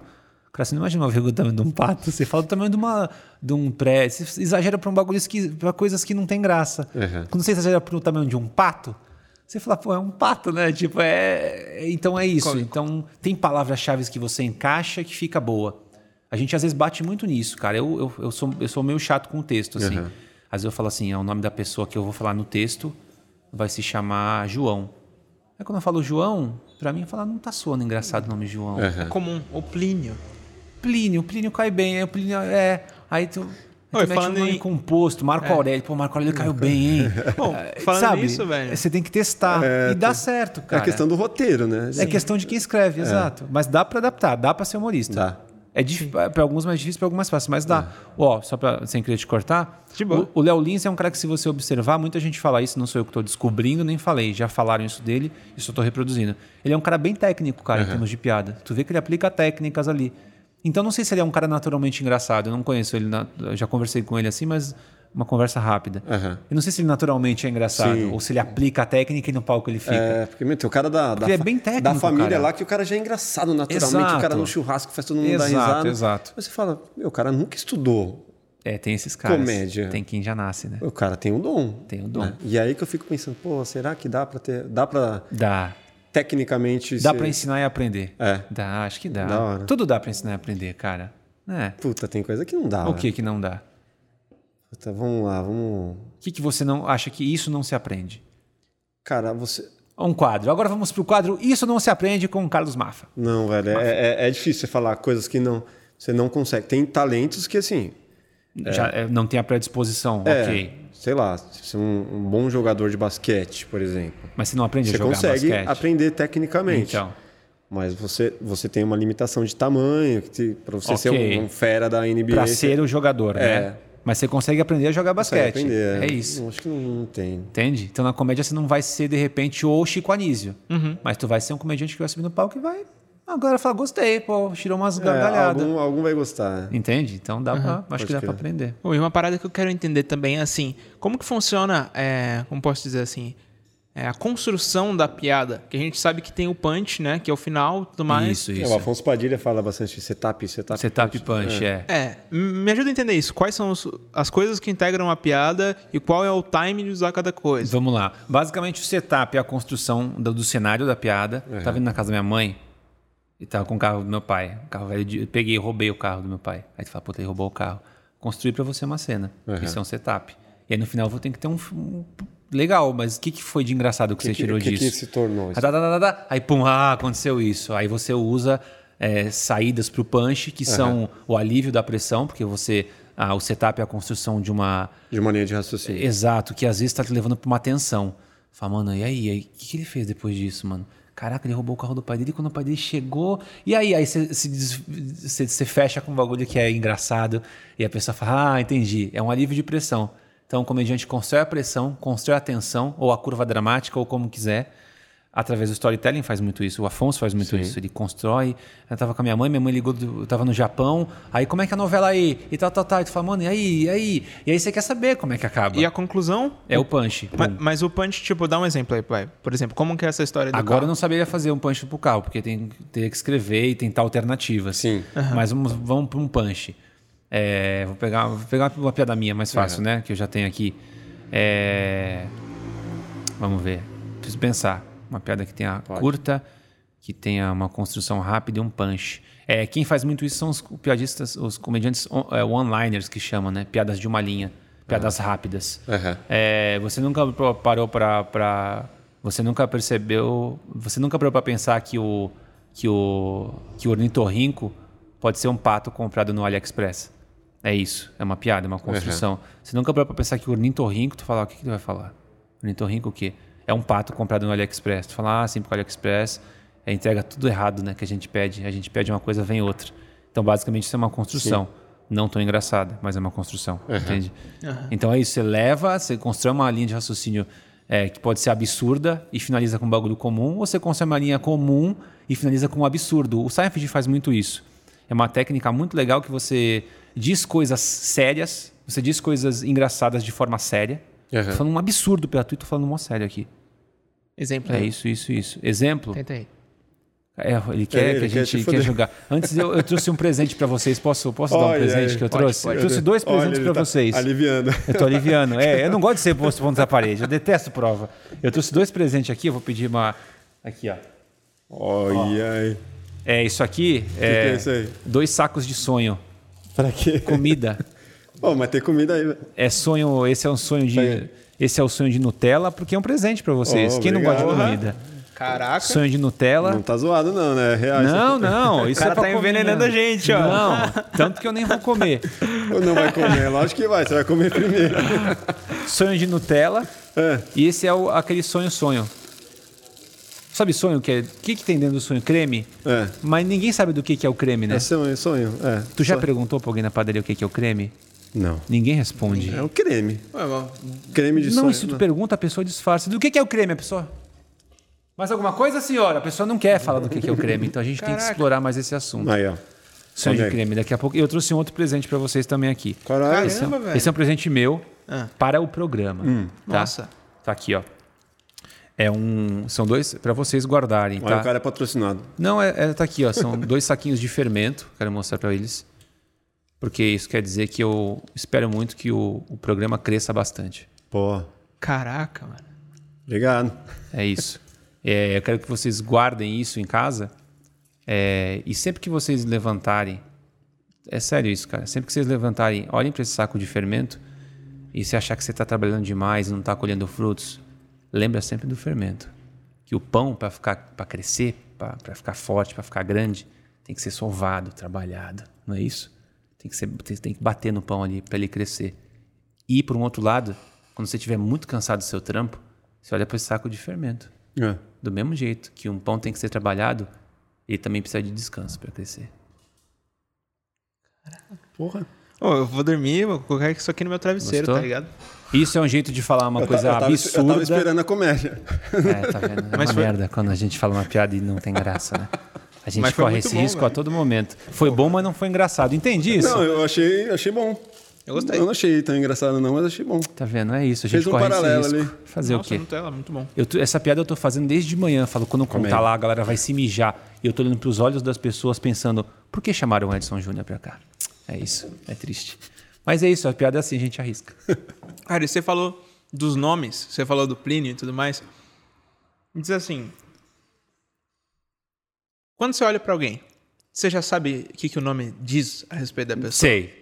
E no nosso caso aqui? Então, eu, eu tenho uma parada com nomes, né? Eu já fiz parada? até um texto sobre isso porque eu acho que o nome diz muito sobre a pessoa. Ixi. O nome diz. É. Quando uma pessoa diz o nome dela pra mim, eu já sei quem eu vou encontrar. Você já faz uma identificação. Eu desenho uma pessoa na minha cabeça. Olha, quem tiver em casa, pode, pode anotar, ver se não é isso. Todo Renato é chato, todos os Renatos são chatos. Não conheci um Renato gente fina. Tem Renato aqui hoje? Viu? Nem chamam pra trampar pra fazer evento coletivo, porque é chato demais. Todo Thiago é repetente. Isso é basicão. Quem for Thiago é repetente. Fato. Não é? Eu tinha um Thiago na quinta série, que era da época da quinta série, que ele repetiu tanto que era o filho que vinha buscar ele na escola de bicicleta. Vambora, pai! Crim, crim, crim! De bicicletinha. E toda Fátima faz bolo. Isso é básico. Você tem uma Fátima, ela faz bolo. Então, é Fátima, vai fazer Fátima bolo. Boleira. Todas as Fátimas. Fátimas, vocês todas fazem bolo. Vocês são ótimas. Então, e Rafael? Rafael é um nome jovem, gostei. Gosto de Rafael. É um nome muito jovem. Eu não colocaria no meu filho, por uma questão de ser muito jovem. E eu acho que por se chamar Rafael, ele vai morrer bem cedo, esse menino. Porque eu- é porque é estatística, eu nunca vi um vô Rafael. Entende? Você já viu um vô É Rafael? ver- É verdade. Não... Então, por quê? Ó, um, um ali já viu, ó. Você tem vô Rafael? Ele tá vivo? Tá vivo? Quantos anos ele tem? Teu vô tem 60? Você tem 50? Como é que teu vô tem 60, pô? Você tem um vô Rafael mesmo? Mas é com PH o Rafael dele. Ah, então. Não, é com F. Rafael Augusto deve ser, então. Rafael Heleno. Porque deve ter alguma coisa velha nesse nome pra dele ficar vivo. Não é possível que ele seja o Rafael. Fora o vô dele, então, não existe Rafael. É o único. E máfia. Então, máfia, eu acho que podia até abaixar a luz agora, hein? Máfia. Pum. Volta aqui, ó. Tô sentindo na mesa da família soprano aqui agora. Mas você acha que Carlos Máfia é um nome o imponente? Carlos, o, o Carlos não é, mas o Máfia detona. ah, é Carlos, ah, Carlos Máfia. Opa, seja bem-vindo, Carlos. A galera já não brinca mais, entende? E o meu o composto. o bom do máfia é que a galera dificilmente esquece. Verdade. Puta, eu reencontro pessoas de 15 anos atrás, ah, é máfia, né? Tipo, É melhor, né? Tu, tu usa o Máfia muito na frente do Carlos ou não? ah, uso bastante, cara. Tu não faz um tipão quando tu fala o teu nome? Tipo, meu nome é Carlos. Carlos Máfia. Máfia. Você não mete aqui um Carlos Máfia? Não, faz um perfil, não, mas devia fazer. Sabe, fazer sempre um perfil pra pessoa. A pessoa tá aqui, meu nome é Carlos Máfia. E olha pro lado assim. pra qualquer um, Carlos, Carlos Máfia. Carlos. Eu acho que você tem que fazer pra todo mundo isso. Fazer. O nome é Carlos Meu nome Máfia. é máfia, Carlos Máfia. E aqui é perfil, pra pessoa te ver de perfil. tipo Hitchcock. Você olha pro é além, Isso, tá isso, Carlos Máfia. É que tem, É isso, é isso. muita gente que não bota fé, acha que é apelido. Ah, é? Não, mas e é, é, sobrenome mesmo. é, o Mafia é bom. E teu sobrenome qual é? Guizo. Mas o meu nome é composto. É Rafael Peraí. É o barulhinho de dentro da bola do futebol. é, né? Guizo. Guizo. Guizo não era o Gremlin, não era o Guizo, o pequenininho? Gizmo, né? Gizmo, é Gizmo. É, Foi quase. errei. Foi quase. merda. Mas é Rafael Luiz, é composto. Você acha Rafael que Luiz. isso me envelhece mais? Te deixa com cara de tio.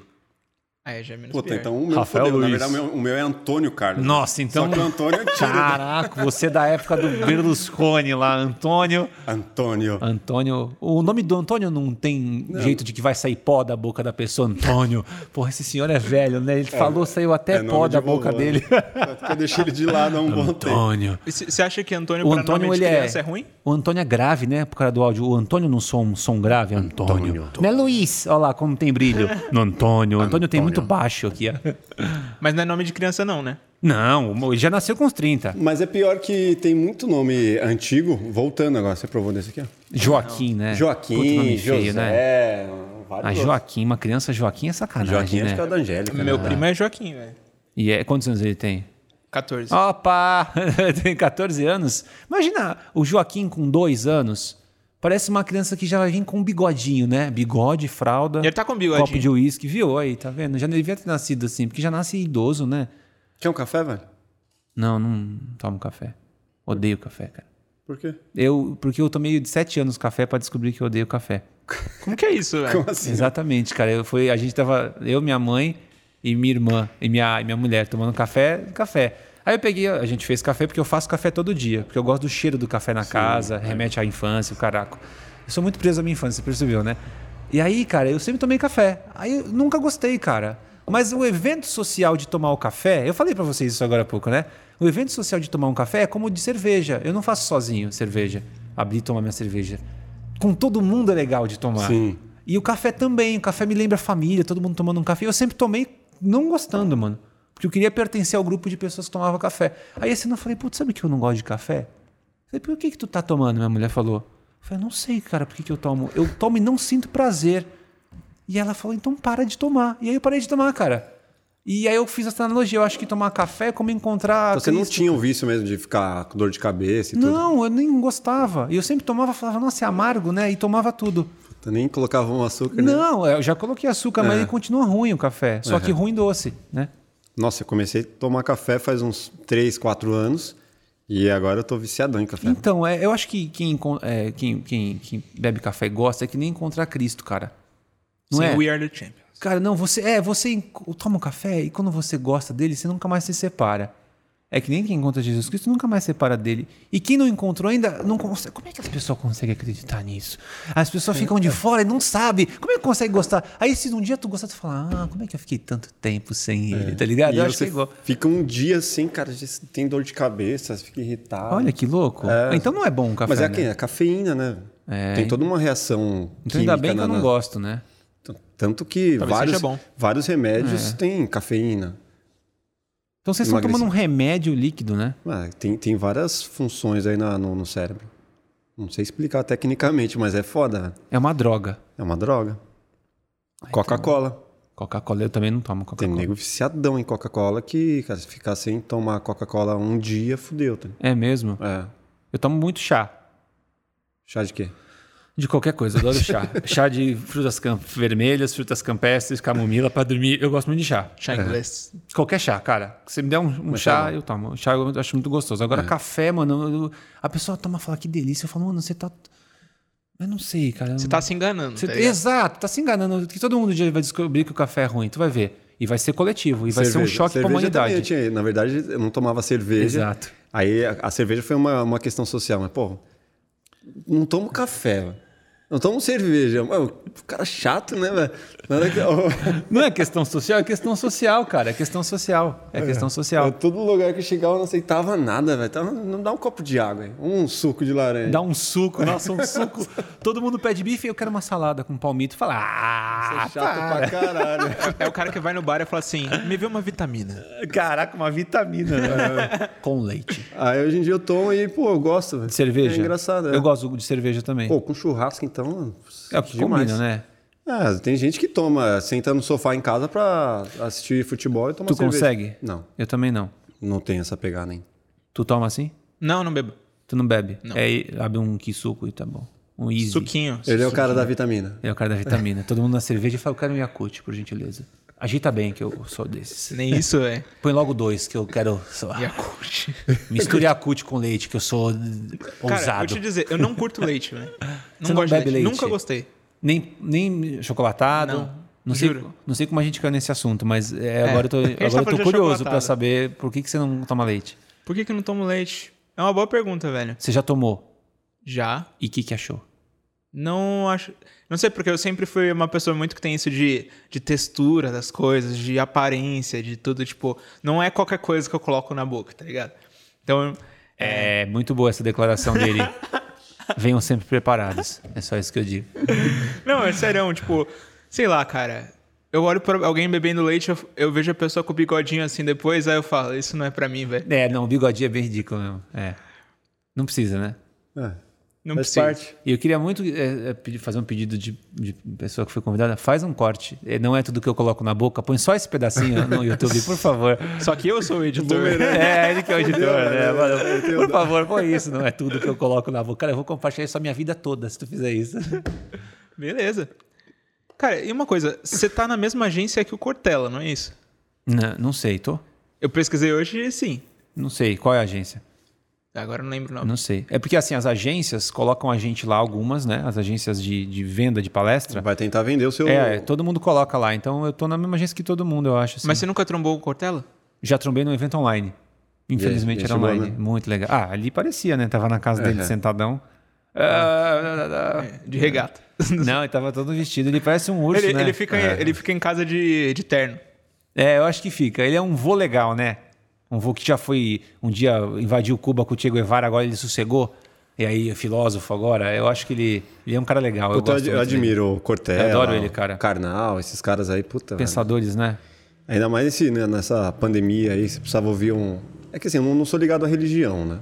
Até sou Tô católico. vendo, que- eu tô vendo onde a gente vai entrar aqui agora. Saímos do café pra religião. Então. Tu é católica? Eu sou católico que não vou na igreja, né? Tipo, fui na igreja quando eu casei. Mas quando- você pratica o catolicismo na sua vida? Não. Ah, então tu não é católico. Na verdade, assim. Eu, pratica em eu, casa. eu né? fiz o catecismo lá quando eu era. Não teve moleque. escolha, né? Minha mãe me mandava ir lá e eu ia. Fui batizado, eu tinha três meses. Como é que eu ia segurar a mão do padre? Não quero. Não, não dá, né, mano? Então, assim, na, na- na questão de religião, eu não tenho nenhuma assim que eu falo, puta, acredito nisso- nisso 100%. Mas eu tenho a minha conversa com Deus ali. Então, Ah, assim, você tipo, acredita em eu Deus. acredito em Deus. É, de que forma? Tipo, sei, acredito numa força maior. ok. E aí eu queria entender o que, que, que, que você acredita, qual que é a sua religião. Puta, tu vai entrar nesse assunto mesmo. É pior do que da minha infância esse. O que, que eu acredito? Caraca, isso é muito louco. Olha só. Eu não sabia que você... A gente não combinou perguntas, né? Não. Engraçado. É, a gente até falou, vamos manter as perguntas na hora para manter fresco, né? Para pegar de surpresa e responder a verdade, sem ficar pensando muito. É, cara, eu fui, eu fui ateu é, dos 25 anos até ano passado.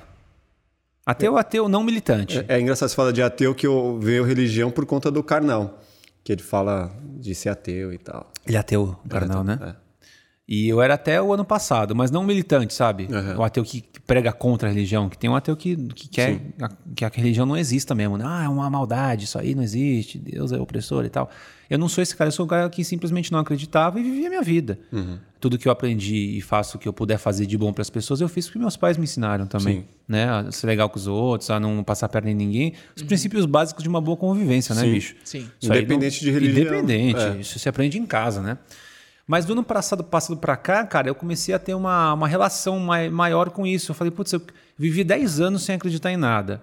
E estudando e lendo coisas que, é, tipo, alicerçavam aquela não crença. Porque você se, se compõe de tudo aquilo que você quer acreditar. É. É, eu, vou, eu vou estudar para fazer o plugados aqui. Pô, então eu vou ler vídeo, eu vou ler livro sobre isso. Você vai se, se respaldando com essa parada. Fundamentando o seu pensamento. Exato. Pra não religião também, pra tudo. Por que, que não acredito? Pô, esse cara que não acredita pensa assim. Aí tem um certo sentido. E tu vai ligando, conectando, criando bagagem. No fim você fala, ah, eu acho que eu sou uma pessoa não crente. E não acreditava.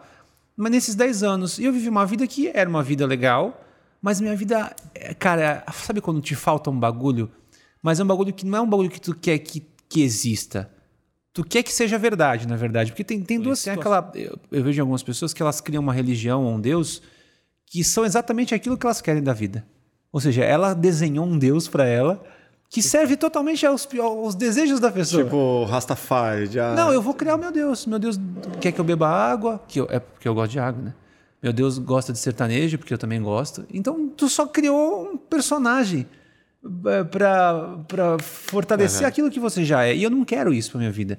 Eu quero que entender que se existe alguma coisa que, que seja verdade mesmo, que deturpa e destrua meus conceitos. Uhum. Eu pensei assim. Eu vou, eu E vou- você chegou a qual longe. conclusão? Não, aí eu comecei a fazer experiências pessoais, cara. Eu falei que eu vou começar a fazer orações, normalmente. Pra Mas quem você botou ouvir. fé no negócio, tipo. Botei fé, não. Quando eu entro com as coisas, eu entro com os dois pés, assim. Eu demorei a decidir isso. Sim. Falei, vou fazer uma oração pra ver. Nunca tinha feito. Assim, nesses últimos 10 anos. Eu fui kardecista dos 24 pra trás até os 15, fui bastante tempo. E fui batizado em igreja católica também, com um mês de vida. Não tive opção também. Padre Chico chegou lá, vá, tome, vai embora. E aí eu falei, eu vou tentar fazer, cara. E eu comecei a fazer orações, e isso não dá pra passar pras pessoas. Eu não posso te dizer o que eu senti na oração, porque eu só vou te explicar. Olha, eu senti isso, tu vai falar, ok, eu não sei o que é. Eu não tô no teu corpo pra ver. Sim. E essas coisas são só experiências pessoais que conseguem te dizer se existe ou não alguma coisa. Ou se ela é invenção na sua cabeça. Tem que colocar à prova as coisas. Sim. E pra mim começou a fazer diferença, cara. Começou a fazer sentido. Começou a fazer sentido no sentido de eu, de eu começar a olhar a vida com outros olhos e de que essas percepções de que Jesus ensinou e eu colocar em prática realmente dá as sensações que eu teria que, ele- que ele diziam que teria. Olha, quando você fizer isso, vai acontecer isso.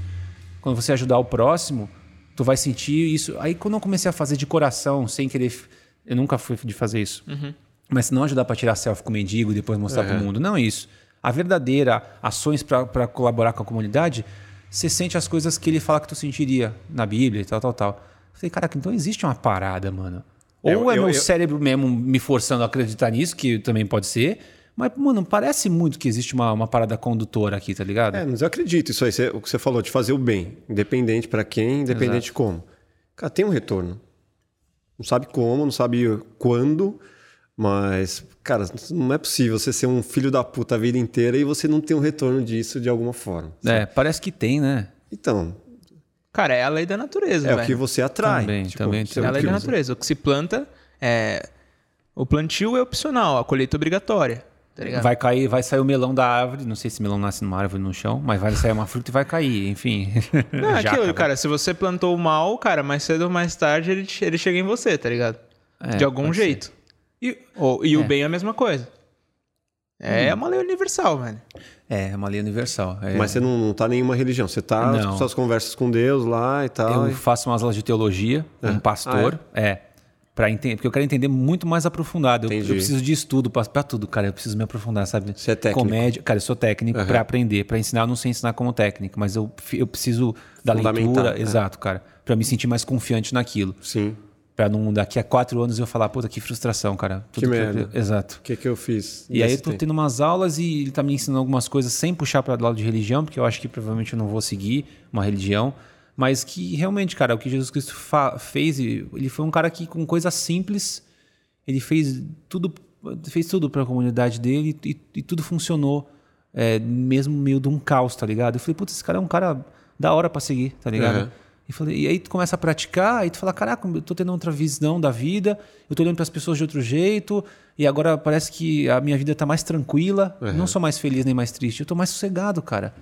Eu não tenho mais as ansiedades que eu tinha, porque tu, tu coloca todos os, os projetos na mão de Jesus Cristo, ou de Deus, ou de quem você quiser, e parece que isso te traz um conforto de saber que está sendo cuidado, porque Sim. você não tem um controle de tudo. Sim. E esse é o problema do ansioso, que sou eu. É achar que pode controlar tudo. Eu manja. também. Eu tenho que controlar isso. tenho- Não dá, bicho. Não dá. E tu saber que tem alguém controlando para você, aonde o teu braço não alcança, te traz um certo conforto. Isso não quer dizer que existe alguma coisa. Essa frase que eu disse. Mas você não acha que, que muita gente joga na, na, na mão de Deus, na mão de Jesus Ah, e fica esperando? Tem, Sim, isso tem. Acho que tem certeza. pra caraca. Eu não gosto de julgar porque cada um tem o seu, o seu jeito de, de atuar, né? Nem tudo na vida, né? Uhum. Mas é, tem gente, cara, que.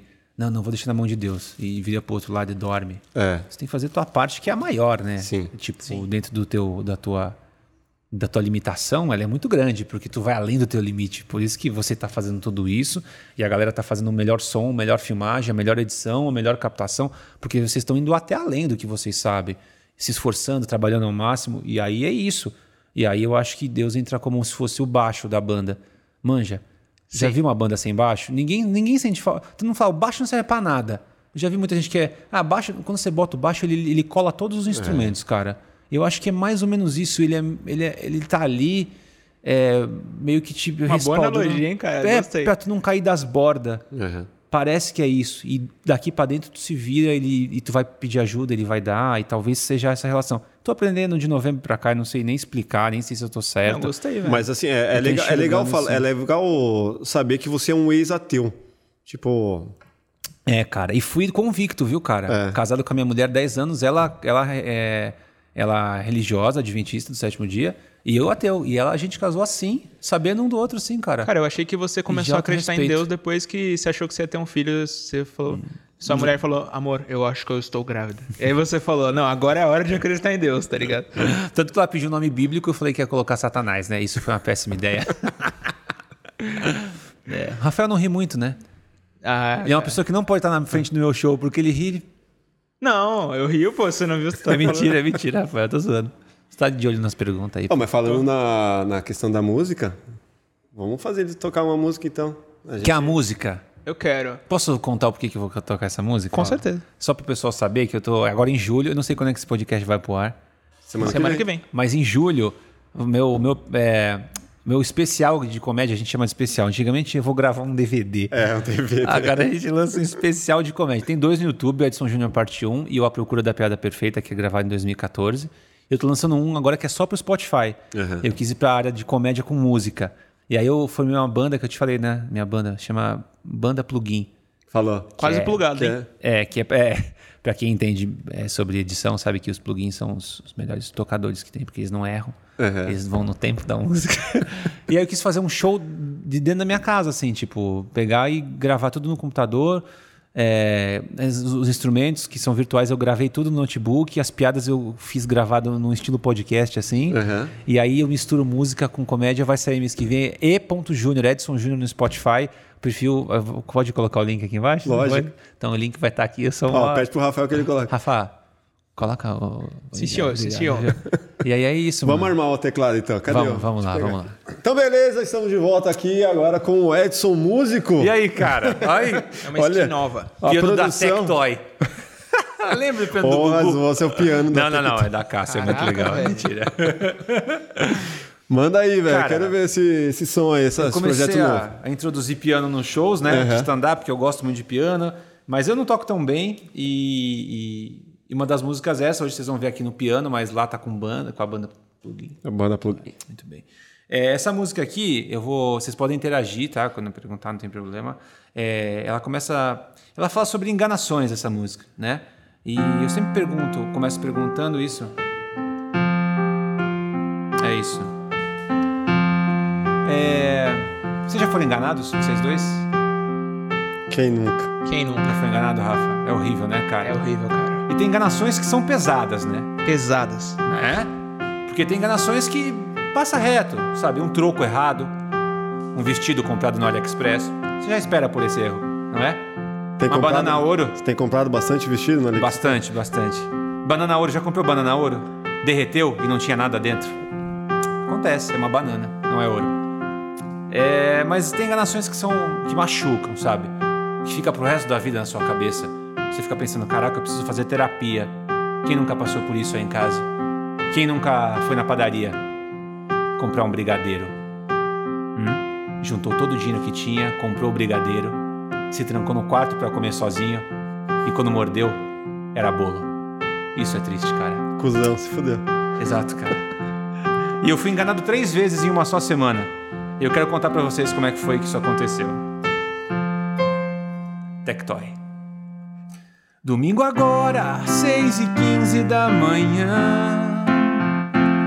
Escuto palmas na minha porta e examino.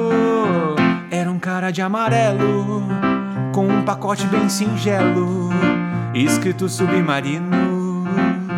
Só depois que abri a porta recordei que pesquisei um tênis, mas eu não comprei.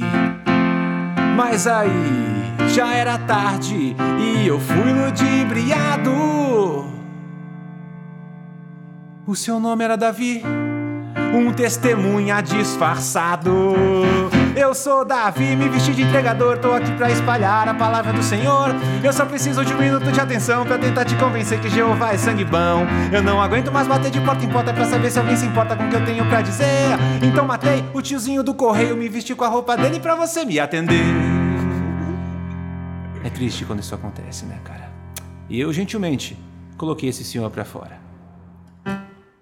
Mas na terça, bem na hora do café, bem cedinho, tocam em casa e eu me engasgo com iogurte. Era uma tia bem gordinha, com um carrinho de rodinha, oferecendo Yakult. Saí correndo pra pegar minha encomenda disparado pela porta dianteira. Mas me esqueci, errei a data. Essa tiazinha só vem de quarta. Mais uma vez fui enganado. A tiazinha era o Davi, novamente disfarçado. Sou eu de novo, me vesti de vendedora. Tô aqui pra espalhar a palavra salvadora. Eu só preciso de mais um minutinho pra tentar te convencer que Jeová é o caminho. Eu não aguento mais bater de porta em porta pra saber se alguém se importa com o que eu tenho pra dizer. Então escondi a tiazinha no carrinho, toquei tua campainha pra você me atender. Foda pra caralho. Maravilhoso. E gentilmente, pela segunda vez, eu coloquei eles pra fora. Mas eles são insistentes, né? Vocês sabem disso. Então na quinta, sinto uma luz irradiando. Penetra minha janela e eu olho relutando. Era um homem de sandália, com um cabelo bem comprido e uma barba combinando. Então olhei para aquele cara e pensei. Dessa vez o seu Davi passou da conta, me se vestindo de Jeová, só pra ver se eu abro a porta, mas dessa vez não vai passar. Então amarrei as suas sandálias e pendurei elas no fio. Depois rasguei a sua bata e deixei ele passando frio. Depois puxei a sua barba. Mas a barba não saiu.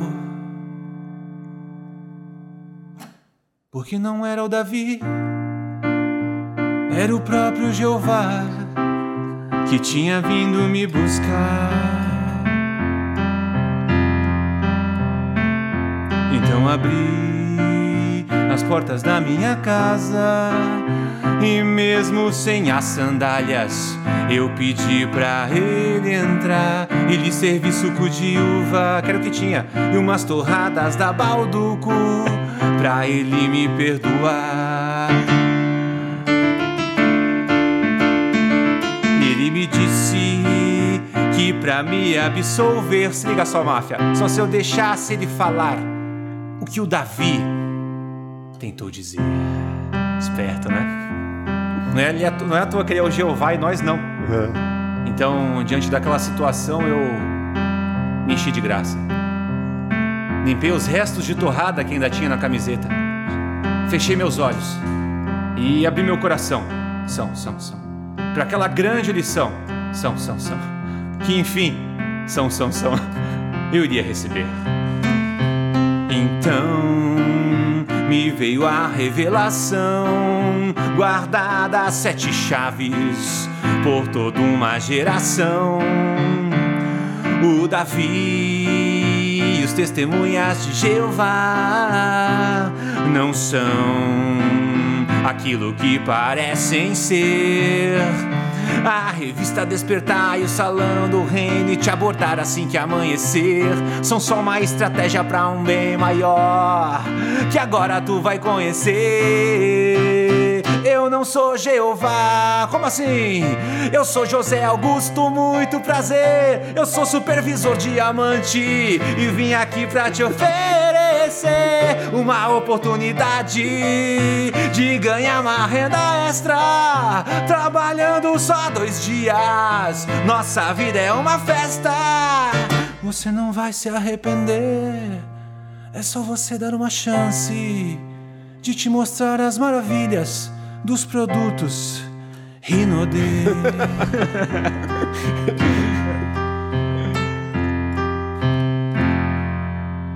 Amém.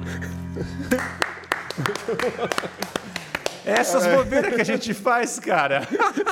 Maravilhoso. É isso. Posso ficar com ele aqui? ó, que é- Segura. Eu tenho um amigo da Rinode, velho. Puta, o cara já tentou me converter, velho. Puta. É esquisito, né? E é, te parece que é uma conversão É mesmo. uma o cara conversão, cara. Todos levam essa técnica. As academias, né? Tipo, qualquer fit vai para esse caminho. Você precisa dessa academia. Tu fala, não, não precisa. Tu fala, tá bom, eu preciso. É cara, isso, muito cara. bom, mas. E. Desculpa o piano, que eu não tô acostumado com esse piano. Aí ficou meio... pé, pé, pé, pé, pé, Ficou meio... maravilhoso, velho. Parece que eu tava tocando num Pense Bem, lembra? O antigo... Parece que eu vou jogar o joguinho Tetris. Mas tudo bem. Muito obrigado pelo seu piano, viu? De nada. É isso, cara. Quer eu comecei ela, ela tá, eu já toco ela faz um ano mais ou menos, um ano e pouco. Ela foi uns para ficar pronta, pronta, tudo com melodia, com tudo. Foi uns uns dois meses e meio, quase três. Porque tem que fazer a conexão das piadas e não quero que seja uma piada só porque rima. Tem que ser uma rima que seja engraçada, sabe? Sim. Então eu também tenho essas. Yakult, Agora é pegar os patrocínios, né? ficou bom. Ir lá na Rinode. Não, é assim que eu lançar o, pod- o Spotify essa música, eu vou na Rinode falar, viu? Ó, tá vendo? Fiz uma música aqui bem legal que pra você você. acha? Vai na Yakut também, onde mais? eu acho O válido. primeiro Na era. Rinode, é, no Correio, no, Balduco Submarino, ah, né? É- Mano, colocar É, Balduco submarino, na letra submarino. foi sensacional. O Balduco, muito bom. Porque as torradas que todo mundo tem é da Balduco, né? É a única Faltou que tem. servir um café, né? Não, não. Não vou servir pra Jesus- Jeová um café que eu não bebo, né? Justo. Ô, mano, Vai agitar o Jeová. ó, e eu já vi, cara. Eu já vi que você sabe imitar o, o Rogério Flauzino do Jota Quest. Eu quero Então, ver eu não uma sei de onde ele tentativa. tira essas coisas. É né? verdade, velho. A piada Eu- que você faz sobre sutiã, eu falo, não, piada de sutiã, acho que eu não tenho piada de sutiã. Eu só sei imitar uma pessoa, E quem é? é o da Atena. O Bolsonaro. O Jota Costa eu não sei mesmo imitar. Você deve ter visto um vídeo de 82. Ah, mano, tenta, tenta, só tenta. eu não velho. sei imitar, é sério mesmo. É, eu não sei imitar o Jota Costa. Ah, mas Rafael, você viu o lugar errado, então. Não, velho, era a cara dele, mano. Não tô mentindo. Será que tu não viu outra pessoa? Não, impossível. Aí guardou pra essa pessoa, essa pessoa não pôde vir no, no Plugados, aí veio o Acho- Edson e falou, vamos fazer essa pergunta do cara pro Edson, já tô feito aqui. Era um outro comediante. A ó. próxima pergunta, e a sua carreira na Globo, como é que tá? Porque não vai ter nada a ver, tá ligado? Mas você acha que chegar na Globo acaba com o comediante? Parece que sim, né? É meio estranho, né? Pô, o Adnet é o maior fenômeno, chegou lá, cara, ficou... Acho que não teve espaço. Eu acho que a Globo fica podando os outros, cara. Não, isso eu tenho É, certeza. você sabe, né? Mas, vamos lá, exemplos. O Adnet, A Adnet, que foi pra Globo. A Dani, a Dani Calabresa, Dani é muito Calabresa. talentosa. Mas, putz, é... se bem que ela é talentosa em mas qualquer é, lugar, lá cara. na- Ela é fogo, no, no, no, no Zorra ela, ela Pô, ela- arrebenta. o Zorra não é tão legal e ela arregaça, cara. É. Ela, o Jajá, o que faz o Jajá, que é o, o careca, o baixinho faz Jajá, esqueci o nome dele, que é do Melhores do Mundo. Puta, não sei. Que ele fazia não tô doido, não tô doido, jogava os vasos no chão. É um. Cara, aquele cara ele é bom em qualquer lugar. Se tu botar ele numa, numa construção, ele faz o pedreiro rir, cara. Porque o cara é. Tem cara que é, que é zica, né, meu? foda caralho. A Dani é uma delas, que eu acho que ela, mano, ela é engraçada de qualquer jeito. Mas acho que a, a, a Globo ingessa tudo, cara, em lata. É, eles. A Globo parece evento. Evento Sabe, ev- evento difícil? Evento que a gente fala, viu, isso não pode, isso não pode, isso não pode. A Globo acho que é isso. Aí você fala, cara, o que, que pode, Fala, então? o que, que pode? Ah, pode ser simpático. Fala, é, tá bom. É porque o Bradesco precisa anunciar com a gente, né? Você não pode fazer piada. Acho que a Globo faz isso, cara. É, né? é que lá tem, tem, tem muitas amarras, né? Acho vai- que é, cara. Você não vai sair falando o que Mas aí quiser. fica chato, né, o programa. É tudo bonito, cenário top, e aí tu vai ver, pô, legal. Levou expectativa de tudo, a abertura é boa, tem vinheta, tem cara que importa, sei lá, gente pra fazer a edição lá em, sei lá, na, na- na China, sabe? Fazer uma equipe importada e aí. Mas você acha que a Globo hoje tá secando? Até. Você acha que ela tá morrendo? Não sei, tá cara. apagando a chama? Da Globo? Ah, a internet, o advento da internet, é legal falar essa palavra, né? advento. Advento. O advento da internet Uma bela palavra. É, cara, ele fez a, a, a TV ver que elas não mandam mais. Antes, era, pra você ser alguém, você tinha que estar na TV. A internet democratizou. Agora tu pode ser alguém só sem TV nenhuma. Tu faz esse podcast, ele vai funcionar, que eu tenho certeza. Ó. E, e é isso, cara. Isso. Isso aí é, no, é ó, foto da sua mãe, foto de um cachorro, fermento em pó Flashman. Isso aqui eu já tô chamando pro patrocínio, entendeu? Ó. Eu sou bom pra essas coisas. Porra. Tu viu que eu falei piada da Flashman e não denegri. Flashman. A gente nunca assistiu Changeman. Patrocina a gente. Eu sou péssimo, de- eu sou bom de piada ruim também. Vamos lá. Fala aí o que, que você ia falar que eu te curti. Se a Globo enlata as coisas. A Globo enlata. Acho que não sei se a Globo tá perdendo. Eu acho que a TV em si já não é mais a hegemonia da comunicação. A a TV que, mas não, hoje você tem um, um jornalista que faz o jornal dele do Instagram dele. Uhum. Você segue ele, o cara tem umas notícias que são boas, você segue ele, não precisa mais ver o Bonner. Então eles não são mais os ditadores da, da informação, entende? Uhum. Mas ainda tem uma. Legal. Não, ainda tem um grande poder, né? Tem, Você fala, tem. pô, publicidade na TV Tem, funciona? tem. Pô, funciona pra caralho. Funciona pra caralho. É, não é à toa que investe, pô, 2 milhões, 3 milhões, 5 milhões pra É isso. anunciar lá. E mais, cara, tu pode ter um milhão de pessoas aqui, pode ter 10 milhões de pessoas aqui no Plugados. 10 milhões, tu é mal conhecido. Tu fez o programa da Fátima, viu, o Carlos chegou na TV. É isso, cara. E o cara já tem 10 milhões de pessoas às vezes. Mas não chegou na TV, ainda existe a, É. aquela coisa que foi criada de que a TV é o. É o tu chegou onde tu. Uma coisa que a gente fala é de, é de pessoas famosas, indiscutivelmente famosas. Então, pô, você pega a pessoa que tá na Globo, tipo, num horário nobre, então, Ela é indiscutivelmente famosa. É. Faustão, Juliana Paz, Luciano Huck. Você fala, mano, qualquer lugar do Brasil que você chegar, que essa pessoa chegar, não vai ter uma pessoa que vai falar, pô, mas não, não sei necessariamente quem é, essa pessoa. É isso e aí. eu acho que para ser indiscutivelmente famoso hoje, Tem pouco- tem poucos lugares. A Globo é um. É, é verdade. SBT ainda acho que tem um pouco. SBT tem também. menos, É, né? mas tem, tem gente muito famosa no SBT, que o SBT já é um público um pouco mais nichado, né? Se você for parar É. pensar, uma categoria C, D. Pessoal que volta do bingo e liga no Silvio Santos. claro que É, não. até mesmo classe social, né? Você vai, você vai julgar. Mas é, o SBT tem o um, nicho. É né? verdade, é verdade. Do, do, do, do Silvio Isso é Santos. ali, estudo de caso, que não é- É popular. Tipo, a pegada do Silvio Santos Não é preconceito, é, o- É. tá- é planejamento da agência para isso. É, É, verdade. qual, qual público a gente vai atingir, qual classe isso aí. social. E se chegar na Globo, cara, você fica indiscutivelmente famoso. É. E se a Globo te convidar hoje pra ir pra lá? Eu iria, cara. Eu iria. Porque é Fácil, mó janela, né, meu? Pra você mostrar um trampo e levar a gente pra show. O que eu quero na minha vida é levar a gente pra show, cara. É. Então, qualquer plataforma que puder me dar a abertura para eu levar, não que eu vou ser o vendido, não, mas pô, se puder, é isso que vai me levar para show. Lógico, não vou fazer programa de fofoca que eu acho que eu nem gostaria de fazer, nem por grana, cara. A não ser que eu pudesse ser um cara comediante que fizesse piada com as A fofocas. Fátima Bernardes te chamar pra participar do programa dela. Pô, eu ia, não ia, mano. Fazer umas brincadeiras lá. Você e foi no tal. Jô? Pô, eu fui no Jô, é, foi 2014. A e o Regi- Jô não tava lá, isso era mais legal. A Regina Ué, Casete Foi chama. gravado, tipo, os takes do Jô. e- Isso. É sério Que nem isso? aqui, é, o Carlos Máfia não tá, você sabe, né? Sei. É gravado à parte, o Carlos Máfia veio Não, às é 10. computação a gente- gráfica, só, eu tô em 3D. É um holograma, estilo Entre a Star voz dele, a gente tem que parar de falar, porque senão vai dar erro na edição. No melhor estilo Star Wars aqui, é um holograma. É isso, Como que cara. foi essa história aí? Não, eu fui gravar o jogo Humor na Caneca, 2000 e... 2014 não, 2000 e... Pô, 2000 mais pra trás, 2009 ou 10. Eu era cruzão, cara, no stand-up. Medo de fazer tudo e tinha a piada do Jota Quest nessa época. Ah, por isso. É por isso. Ele viu até eu no show, mano. Esse moleque foi lá no baú, ele me viu, caraca. Ele me O cara viu na... sabe o nome da sua mãe, né? Sabe o nome da minha mãe, Não, não cara. sei. Aí o cara lança, viu, a dona Lucília é realmente muito cara. Mas é. E eu fui gravar e falou: só que o João não tá, tá? Ah, tá bom, é. Você entra como se ele tivesse te anunciado, agradece ele e vai embora. Falei, tá bom. Aí na edição da madrugada, agora com vocês, edição Júnior, eu entro com as palmas da galera, a galera tá, o público. Aí faz, ah, valeu, obrigado. Ele volta, ele agradece e tal. como Mas e o contexto? Não teve entrevista? Não, não, não, foi entrevista, era humor na caneca, era um quadro para anônimos como eu. Só Entendi. chegava lá e fazia o stand-up e ia embora. E Cara, como eu fui enganado, mano. Tô me sentindo enganado. Acho que eu tô fazendo parte da música já.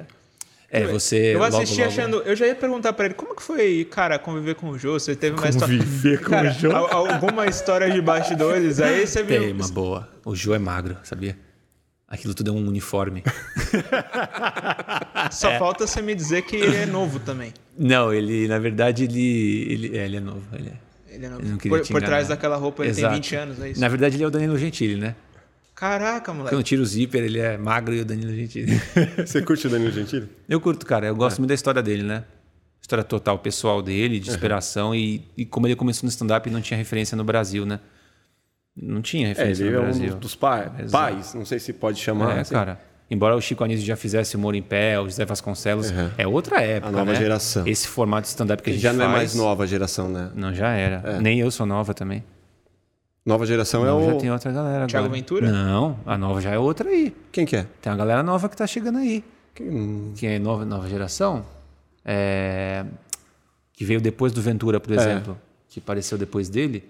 Cara, é uma galera que ainda não tá famosona, mas você pega o Kedney Silva. Ouviu falar já dele? Não, foda. É, é, gal- foda. Na galera que fica. Não, é um cara muito bom, cara. E, e ele é novo na comédia stand-up. Ele tem bastante tempo de comédia stand-up, eu não sei desde quando ele faz.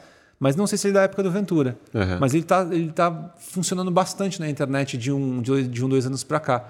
Então eu acho que eu considero a nova geração. Ele, mesmo que não seja ele novo de idade. Uhum. Pode ser até que ele esteja fazendo antes de mim, mas eu não conhecia antes, então Entendi. não sei. Mas assim, tem uma galera nova que tá chegando aí que, meu, que, que tá fazendo também, sabe? Tem o Gui Preto também, que faz. Faz comédia stand-up, faz menos tempo do que o Thiago Ventura, eu acho. Uhum. E também tá, tá despontando bem, assim. Tem bastante menina fazendo agora, bastante mulher fazendo. Tipo, a Bruna Luiza, essas A pessoas. Bruna Luiz, mas tem gente mais, mais recente do que ela fazendo, Uhum. que já tá funcionando bem na internet, assim.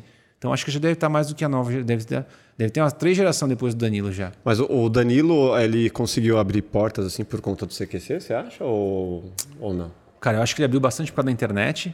Que no YouTube, na época do Rafinha, tinha o Rafinha, ele e o Rabin. E o Diogo Portugal colocando vídeo lá. Filmado de celular, cara, na época. Olha aqui, olha isso. Que, que Sei lá, que imagina. 2008, 2009? É, 2005 já tinha Cinco. vídeo do Danilo. Caralho. Que eu já assistia. 2006, talvez. Aham. 5, 6, 7. É, então era o primórdio do YouTube. Cara, Que foi primórdio. a época que eu comecei a entrar no audiovisual. Olha, O YouTube ligou uma época, tipo, ah, traz seu vídeo, não sei o quê. qualquer quero- vídeo, né? Não, eu tinha um de skate que eu fiz, o primeiro vídeo que eu fiz, os caras andando de skate e tal. Aí os caras falaram, ah, tem mais vídeos, não sei o quê. Tu Coloca- já pensou a gente com essa estrutura? Eu você falei, voltar em 2005 e já apresentar isso agora? Nossa. Porque na época era tudo vídeo filmado de qualquer Não, e tinha outras plataformas, né, que você colocava os vídeos lá. Tinha do Metacaf lá, alguma é, coisa assim. Metacaf, não, Nem sei falar.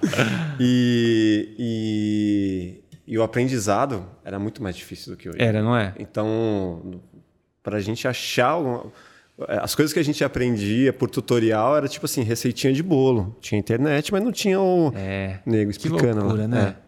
Hoje você tem bastante vídeo do Máfia até no xvideos.com, se tu for ver lá, põe Carlos Máfia. Tem vídeos bons do Carlos Máfia no xvideos. Mas é, ficou um climão ruim agora. Vamos falar da música? Não, Qual não a que ele toca, mas a outra. É. Ele corta, não tem problema. Corta não, tem que deixar, pô. Isso é pérola. É, faz aí, eu faz fala da música. Que música? Cara, é o seguinte, a gente faz um negócio aqui que é assim. Toda vez que vem um convidado aqui, a gente fala pra ele, cara, tem alguma música que marcou a sua vida? Tipo, de preferência uma música brasileira que marcou a sua vida, que você tem uma história pra contar através dela. E ela tem que estar no Spotify, porque a gente pega essa música depois que você contar a história e a gente coloca numa playlist que tem lá todas as músicas que inspiraram a vida dos convidados para que o público tenha acesso e Ok. se inspire também. Ok. É, depois, se você puder pesquisar, você está com o seu notebook aberto, eu não, eu não lembro o nome da música, porque é a música do He-Man que eu chamo. Música do He-Man no conjunto, não se chamava grupo, em 80, na década de 80, se chamava conjunto, né? Na época não era grupo, banda, era conjunto. Conjunto musical. Conjunto. Trem da Alegria, que era o concorrente do Bambalalão, que era o concorrente do, do, do Balão Mágico. Muito melhor que o Balão Mágico. E o Balão Mágico é super valorizado pra mim. Trem da Alegria. Tinha o Juninho Bill e mais três, que eu não sei o nome. Quando eu não sei o nome, eu falo. Eu tava no podcast do Carlos Máfia, mais um. Eu sou amigo de não sei quem, mais três. Eu, eu falo, eu chamo a pessoa em número. Eu sei que é Rafael, mas eu. Uhum. Tava eu, o Rafael, mais cinco. É assim. E aí. Você dá um número, Trem da tá? Alegria era um- o Juninho Bill mais três. Uhum. E a música do He-Man, que era. Era. Pelos poderes de Grayskull. Eu tenho a força, sou invencível. Por que, que essa música é, é a música da minha vida? Porque eu dancei essa música na escola, vestido de He-Man. Minha mãe fez uma sunga do He-Man, aquele X, e minha a espada tinha purpurina. Ah, então foi aí que você começou a ser zoado. Exato. As pessoas pegaram essa foto, eu posso disponibilizar no meu Instagram. É, eu posso disponibilizar amanhã, quer? Foi, ele vai Cara, colocar na montagem. Você coloca depois na montagem. Assim que você subir esse, esse vídeo aqui, você me fala, deixa. Que eu vou, ó, Edson, vai subir amanhã, que eu vou botar no mesmo dia pra pessoa ir lá e ver. Eu vestidinho de He-Man. E eu dancei essa música. Lá, lá, lá, tirei a espada. Tinha 5, 6 anos de idade, vestidinho de He-Man, tenho a foto. E eu nunca mais esqueci, porque é, essa música me fez pensar que eu posso. Depois daquela foto, eu posso tudo na minha vida. Eu desfilei de sunga com a espada do He-Man. E eu falei, depois disso eu faço qualquer coisa, não é? Você desfilou de sunga vestido de He-Man. Começou o trauma. Me começou o trauma. Então é a música do He-Man e tá no Spotify, porque eu tenho essa playlist com essa música. Então não demorou, é essa Lá, lá, mesmo. lá, lá, lá, Lá, lá, lá, lá, lá, lá, lá, essa Eu mesmo. acho que eu cheguei um pouco depois. É, Quantos anos você tem? 20. Nossa, é, eu tenho 38, é, então é isso. Você é 82. Sou de 82. Tu também é? 83. Ah, tá. Tu é próximo, né? Próximo. Você não ia fazer a conta tão rápido. então a gente que é próximo acerta. Ah, você é de 82, né? É porque a pessoa também é. né? Já tá ali bem próximo. Se Ou eu tivesse Ou então 65. lembra a idade do meu irmão, das pessoas Exato, que estão ali. exato. Você fala, ah, então. então. Eu tenho 73, eu sou de que ano? Fodeu. Viu? É assim que a gente sabe se é bom de Audiovisual, mano. O cara não sabe de matemática. Audiovisual. Sabe?